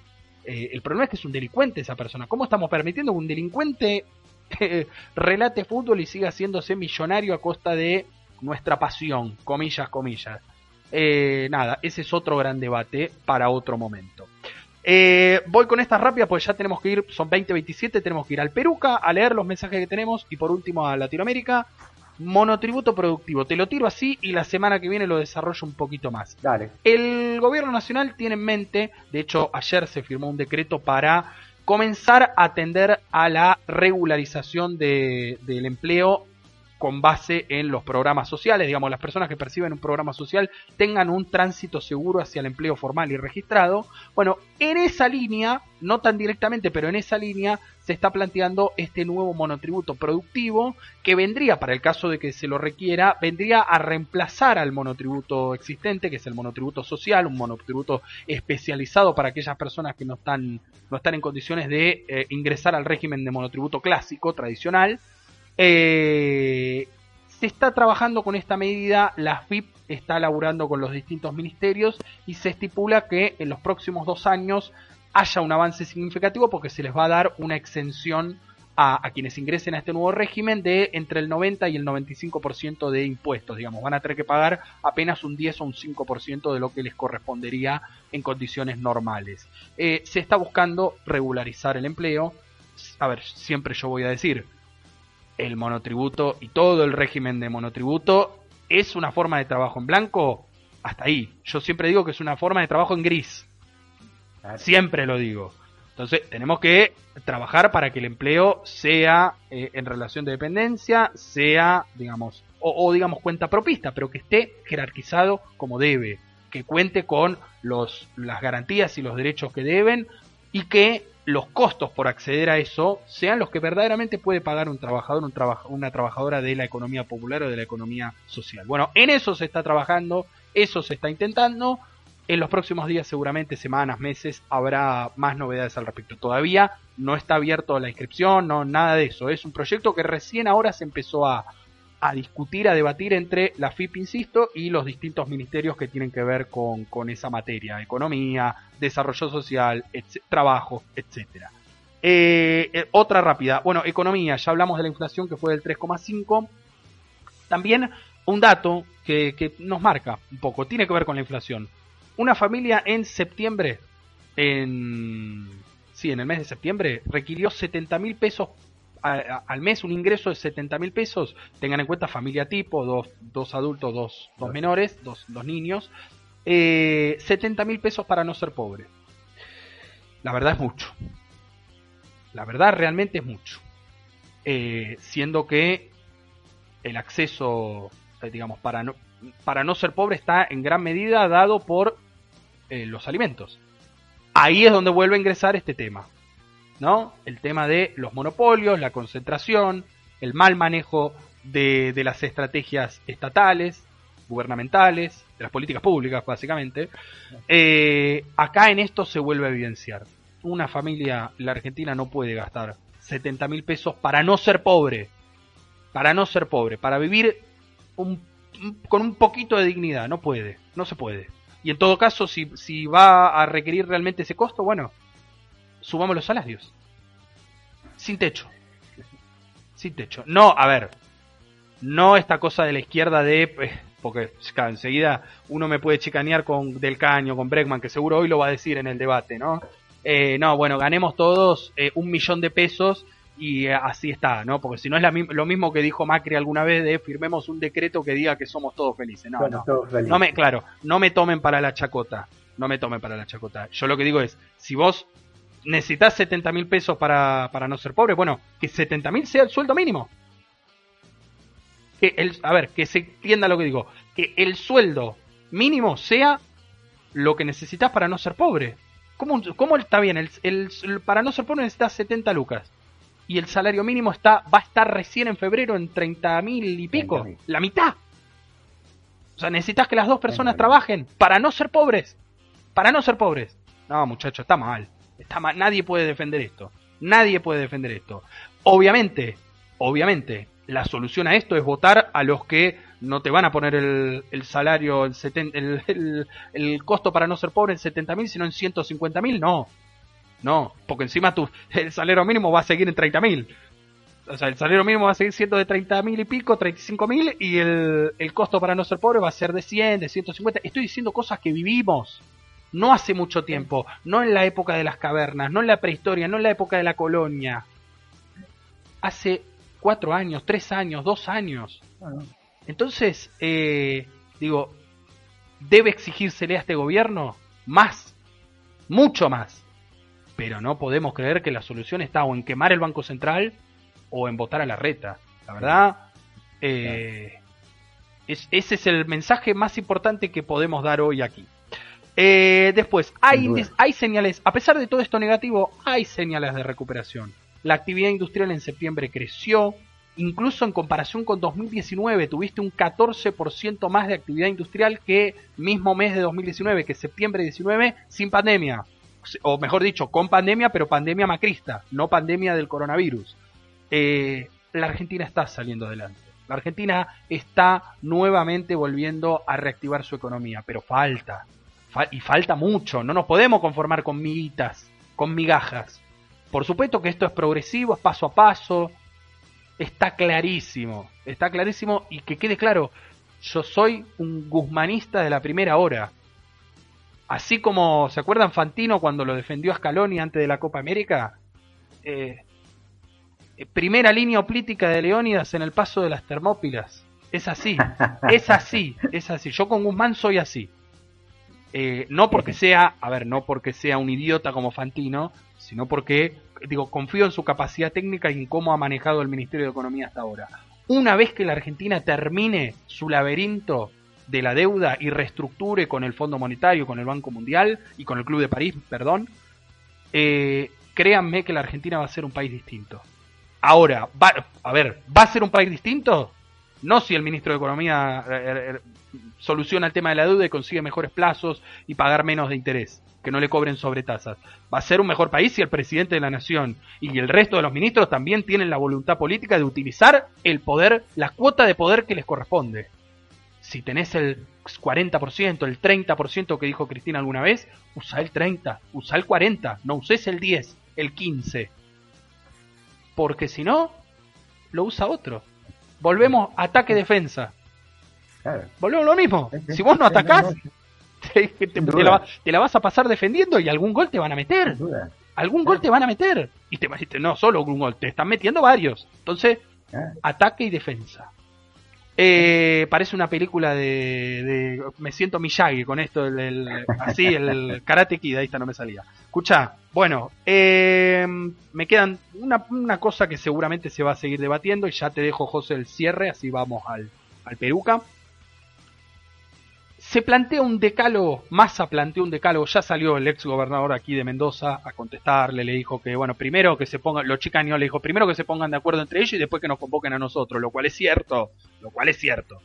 Eh, se propone un decálogo de, de, diálogo con la oposición que incluye estos 10 puntos. Educación, pobreza, endeudamiento, exportaciones, energías, ambiente, capital humano, calidad estatal, Servicio exterior, todo lo que tiene que ver con la diplomacia y el rol de los embajadores y también la, digamos, los premios y castigos por no cumplir el rol de embajador, por no abrir nuevos mercados a la economía y a los productos nacionales.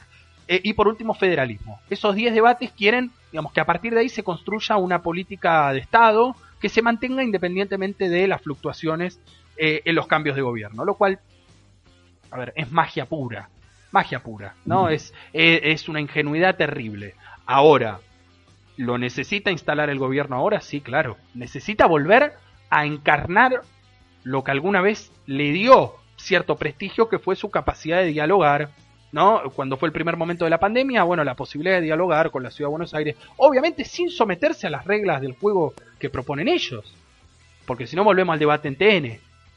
Si la regla del juego es, está bien, bueno, nos ponemos de acuerdo en que la educación eh, necesita un presupuesto de el 20% y nadie lo puede bajar. ¿Y es suficiente un 20%? ¿Por qué no un 30%? ¿No? Un 35%. Bueno, no, debatámoslo en serio y no, no nos bajemos los pantalones tan fácil. Eh, pero es cierto lo que dice igual Cornejo. ¿eh? Primero, se tienen que poner de acuerdo algunos. Eh, y yo le pediría encarecidamente, porque ya, sé que muchos deben estar pensando que el problema es Cristina. No, el problema no es Cristina. El problema no es Cristina. El problema es los que eh, hicieron del, del, centro un extremismo. Hicieron de la ancha avenida del medio un extremismo. Es un extremismo, ¿eh? También. Está instalado que la, extrema izquierda y la, la, extrema derecha son los extremos. Hay un extremo centro también, ¿eh? Un centro bobo, un centro eh, ideológico. Un poco de esto habló el otro día Cristina en el acto de la Cámpora, ahora que lo estoy pensando. Se ve que de ahí lo saqué. Eh, digo, ningún extremo, ninguno. Dialoguemos, pongámonos de acuerdo, establezcamos criterios, pero no nos caguen y no nos dejemos cagar. Eh, bien, dicho esto, José, tu cierre y vamos al Peruca, dale. Sí, no, mira, acompañando todo lo que vos decís, yo creo que eh, es verdad que nosotros nos tenemos que poner de acuerdo, pero de lo que estoy seguro que ellos están ya de acuerdo. Sí. Y que esos 10 puntos, que la oposición, esos 10 puntos consideran que van a hacer a favor del pueblo, quédate tranquilo que van a votar en contra. o sea, ellos, ellos, ellos están muy seguros de lo que van a hacer, más allá de, que nosotros estamos, estemos discutiendo con nosotros. Y respecto a lo que vos decías de las grandes empresas, es impresionante. Yo te, yo te nombro Molino Río de la Plata, Arcor, Unilever, Mastellone, Coca, Procter y Gamble, Quilmes, PepsiCo, Mondeles, Nestlé y Bagley, ¿sabes cuánto ganaron en pandemia? ¿Cuánto ganaron? ¿Cuánto ganaron? Decime. Quintuplicaron, quintuplicaron sus ganancias en pandemia. Quintuplicaron su, ganancia en pandemia. A, esas personas pensarla dialogando. ¿eh? A mí se me ocurre que es muy difícil. Por algún lado hay que apretar los huevos, perdón, ¿no? o los ovarios, no sé pero compañero, es muy difícil. E, e, en, pandemia, la verdad que me, me, avergüenza. Es vergonzoso. me avergüenza. y aparte, son empresas que tienen entre el 70 y el 80% de la producción de cada una de las cosas que producen. Arcor eh, tiene más del 80% de lo que produce. Molino tiene más, el 70 y pico por ciento de lo que produce. Eh, ¿Qué es esto? Compañero, pensemos bien. Este, y yo creo que aún, aún peleándonos, aún peleándonos los peronistas, vamos a sacar este mejor producto que todos los angelitos juntos que van a todos los domingos a la iglesia, agarraditos de la mano, y a mentirle, porque le mienten al que está en la cruz diciendo que son cristianos.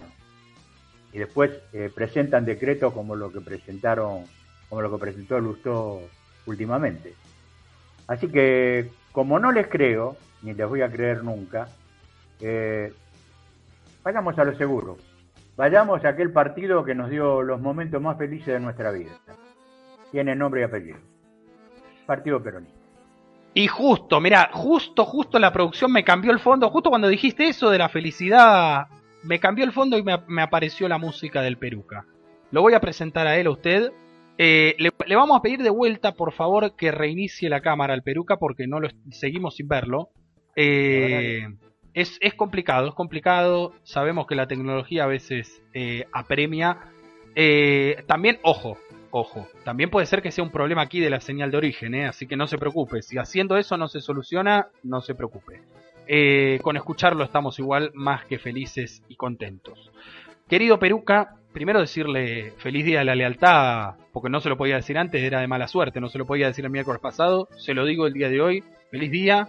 Eh, no lo crucé el domingo en la Plaza de Mayo. Eh, espero que usted no haya marchado el lunes con los sindicatos. No, no, no, me lo imagino usted abrazado a Andrés Rodríguez y a, a Daer y a todos esos.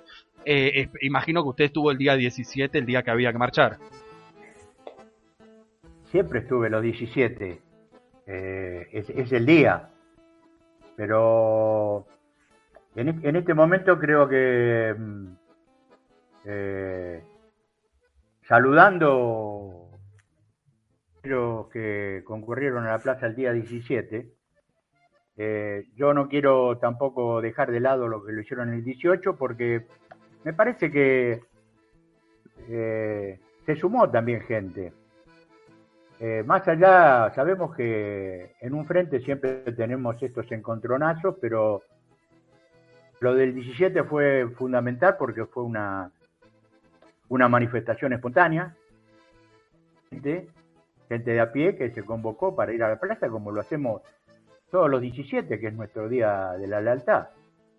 Bueno, después por problemas políticos o diferencias en gestión hacen que bueno, los gremios marchen otro día. Eh, impensable para un peronismo de hace 50 años atrás, pero bueno, es lo que sucedió es lo que tenemos, pero se sumaron dos plazas de mayo llenas. Y respecto al Peruca, la verdad, sinceramente, eh, le, voy a, le voy a ser eh, totalmente honesto. Eh, esta, esta semana traté de hurgar para meterme en estos vericuetos de cuando nos dicen que no se puede con esto y no se puede con lo otro ¿Y por qué aquel lo pudo hacer? ¿Por qué aquel enfrentó al poder y este otro no lo pudo hacer? ¿Por qué solamente lo hicieron aquellos? Entonces este, me, me, un poco en la historia para, para ver personajes que ni usted, quizás usted sí, pero muchas personas de este país no, no tienen en cuenta ni tienen la más remota idea de que de quiénes fueron, qué representaron y qué son hoy. Entonces, este, enfocándome en la historia, para presentar a un personaje a, un mes del aniversario de su muerte, el doctor José Gaspar Rodríguez de Francia. Eh, falleció el 20 del 9 de 1840 también conocido como Caraí Guazú. Quiere decir, principal dirigente paraguayo que dirigió la, independencia del Paraguay eh, de las Provincias Unidas del Río de la Plata, el Imperio de Brasil y la Corona Española. Un personaje que estudió en la Universidad Real de Córdoba del Tucumán. Y yo por eso pregunto, ¿Y leyeron alguna vez sobre este personaje? ¿Alguna, alguna persona leyó? ¿Vio alguna calle en la ciudad de Buenos Aires, en la República Argentina, el nombre? No, te vas a encontrar con calles de nombres realmente Monroe, Washington, Nueva York. Mirá, hasta la propia calle, sí, háblame. Pero, ah, escuchá, no hace falta irse afuera. Vos tenés los Mitre, los Roca, que fueron los que eh, hicieron la guerra de la Triple Alianza, justamente contra el Imperio del Paraguay, contra la República del Paraguay. Claro. Después vamos a llegar a eso.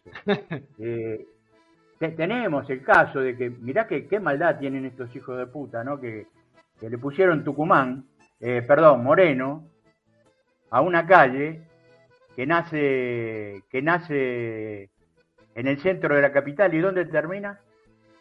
¿Dónde termina? ¿Dónde, termina Moreno? ¿Dónde lo mataron a Moreno que lo envenenaron y lo tiraron a las aguas? Termina en el río. Moreno ah. termina en el río.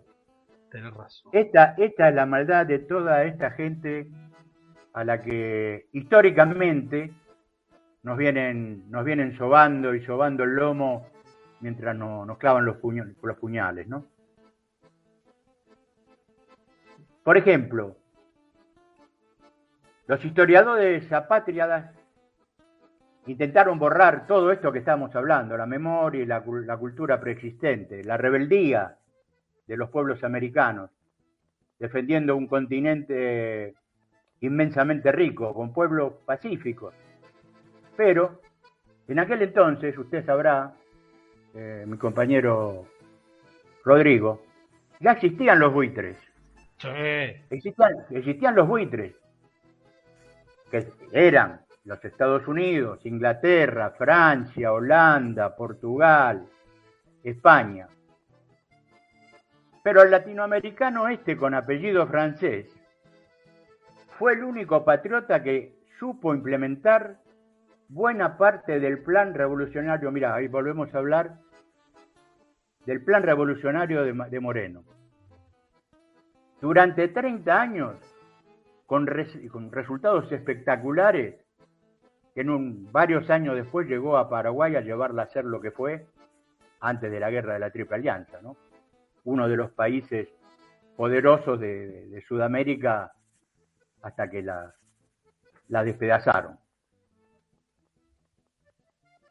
Bueno, yo le pido a los latinoamericanos que comparemos cuáles fueron los pecados de este tipo, porque también eh, lo tildaron de déspota, de dictador. Y él, en, un, en un textual de él, él habla de sus pecados y sus culpas, acusado de haber eh, convertido el territorio en una nación. Esas fueron sus culpas. Se lo calumnia por haber eh, mandado a degollar, ahorcar, fusilar a quienes defendían el colonialismo. Fueron menos de 100, 68 conspiradores traidores a la patria. Él dice, eso era delito y nuestros enemigos que saqueaban, degollaban a todo trapo y a mansalva, se han acostumbrado a vivir y matar, porque ¿para qué las quieren si sus caballos piensan por ellos? Fíjese usted esto, los españoles en nueve años mataron 260 nativos antes de la, de la Triple Alianza. Tenemos que sumar 280.000 paraguayos. Paraguayos en ella perdieron su, su vida. Paraguay quedó diezmado totalmente. La muerte buena, pero en defensa del territorio tiene atenuante. Yo no estoy haciendo una apología de, de todo esto. Solamente estoy haciendo y pido memoria.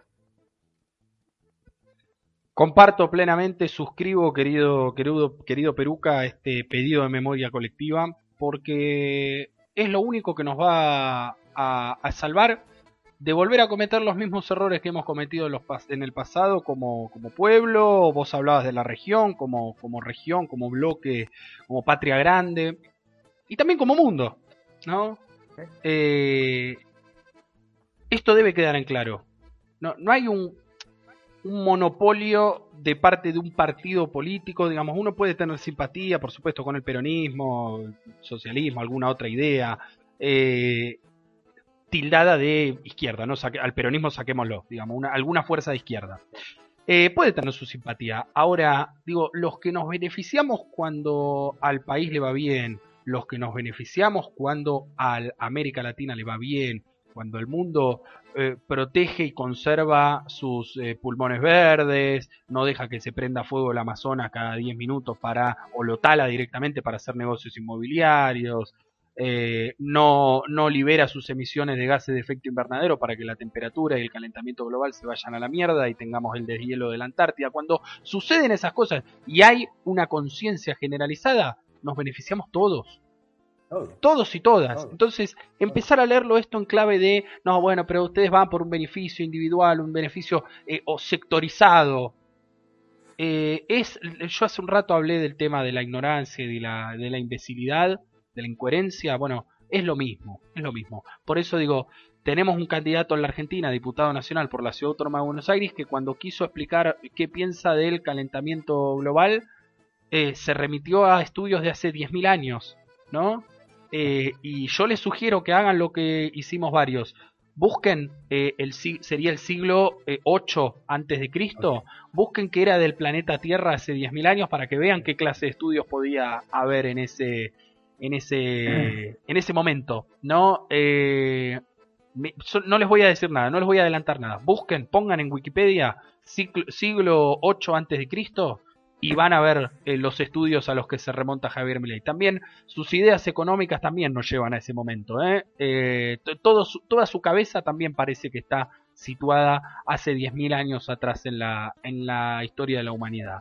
Por eso digo, no nos dejemos llevar por las palabras elegantes, las palabras lindas, lo que te saca así del, del, mal, del mal momento, del pasar, así, que te, te tiran una cosa y bueno, me siento un poco mejor, entonces voy y confío. Mira, eso históricamente nos condujo al desastre, nos condujo a la decadencia. Entonces, como dijo alguna vez un personaje de la televisión argentina, interpretado por Diego Capusotto, hagamos carne eso de que el ser humano se perfecciona y tiende a ser peronista. Peruca, gracias. Eh, me sabrán disculpar, me sabrán, es, chiste, es chiste. Eh, solo cité a Bombita Rodríguez, eh, gran, gran personaje. De Capuzoto y de Saborido, no le quiero restar mérito a Saborido, que también era el guionista de, ese, de ese sketch, como de todos los que hizo eh, ese programa. 2053 en la Argentina, Peruca, gracias. Tenemos que hablar justo rápido de Latinoamérica. Hoy lo despido medio rápido. Gracias, gracias, gracias. Lo quiero mucho, lo veo el miércoles.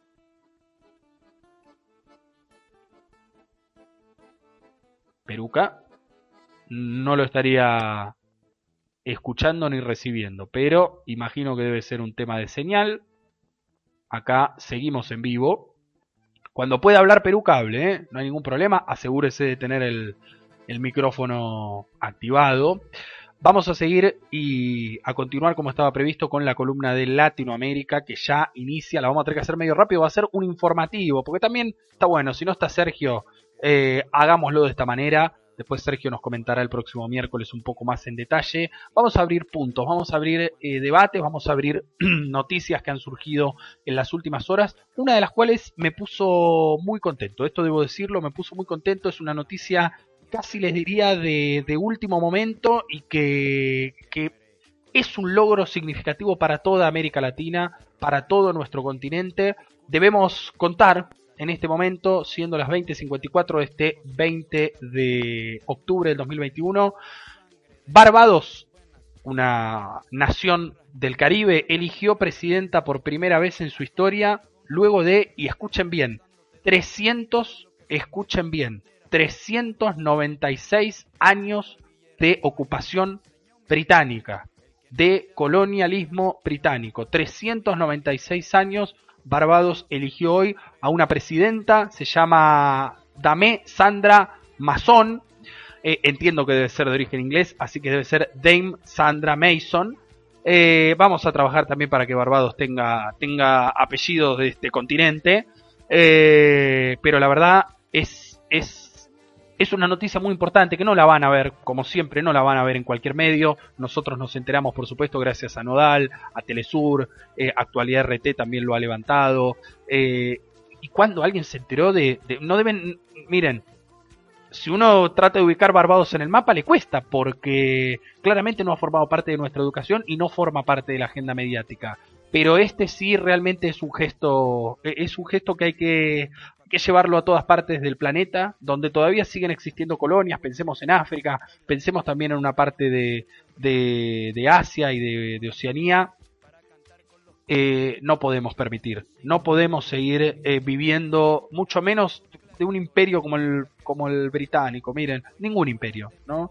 Todos los, todos los que alguna vez fueron imperios hoy están en una decadencia inusitada, hasta los Estados Unidos de América. Entonces, eh, y no se trata de dejar de ser colonos de, o, de ser colonizados por Estados Unidos para pasar a ser colonizados culturalmente y mediáticamente por China o por, por Rusia. ¿eh? De eso no se trata y lo venimos diciendo hace mucho tiempo. Se trata de crear una agenda propia, de crear nuestro propio destino, nuestro propio eh, proyecto latinoamericano y eso incluye a todas las naciones. Hoy por suerte Barbados se ha sumado a ese, a ese proyecto como una nueva nación independiente. Realmente agradecer a, a, todo el equipo de Pedro ahí en Nodal y bueno, todo, pues ya lo dije, Telesur, Actualidad RT, por hacer que estas noticias se conozcan, porque claramente si uno va a Infobae América o La Nación aquí en la Argentina, o los que mencionaba José, la Red o Globo, claramente no te enterás de estas cosas. No te enterás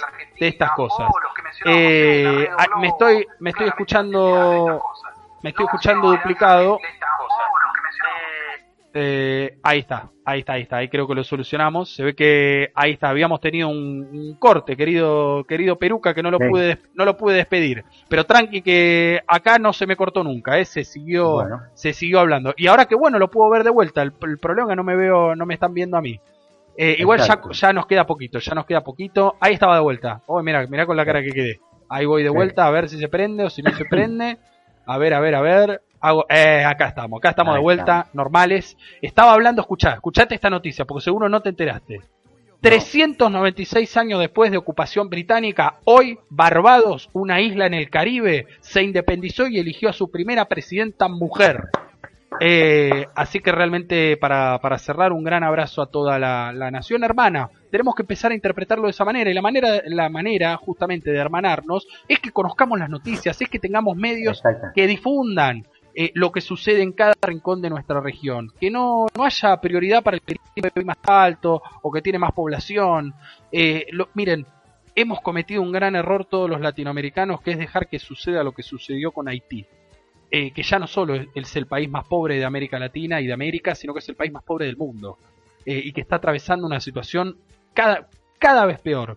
Entonces, no permitamos, no permitamos que esto le vuelva a pasar a ningún hermano y saquemos también, hagamos todo lo posible. Miren, recursos sobran, lo que pasa es que no hay interés en, en ayudar a, a, la nación hermana de Haití.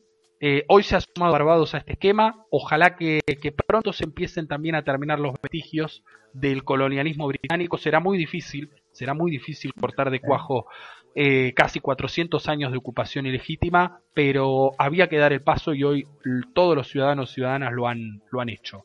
Eh, José querido, vamos rápidamente a, a, otro tema. Hoy vamos a estar así rápidos porque creo que lo de Barbados ocupaba el lugar principal.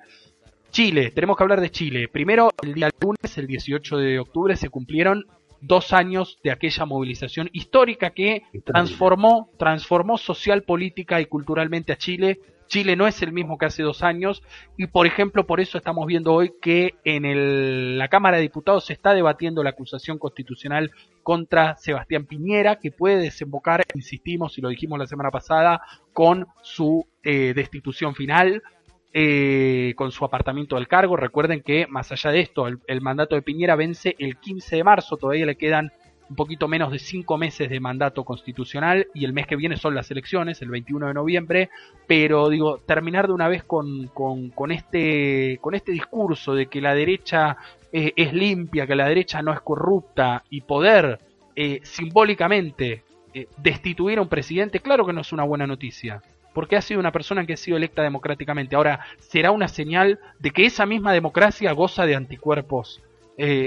digo, goza de los anticuerpos necesarios para evitar que la democracia se vuelva un telón en el cual nos, nos distraen, nos estupidizan mientras pasan los elefantes por detrás.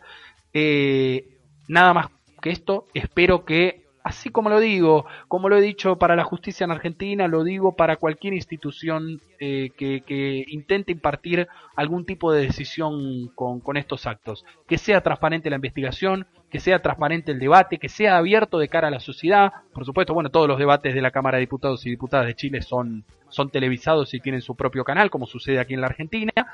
Eh, pero digo, vamos cada vez por más. Vamos cada vez por más porque nos estamos dando cuenta de que salir a la calle, protestar cuando un modelo se agota, sirve, es efectivo. Ojalá que esto se cristalice pronto en la elección presidencial y en el proceso de la constituyente, de la redacción de la nueva constitución, finalmente quede cristalizado, quede coronado con una nueva eh, normativa legal que, reconozca que los tiempos han cambiado y reconozca que, miren, hay cosas que el ser humano no puede entregar eh, y la principal de ellas es la dignidad.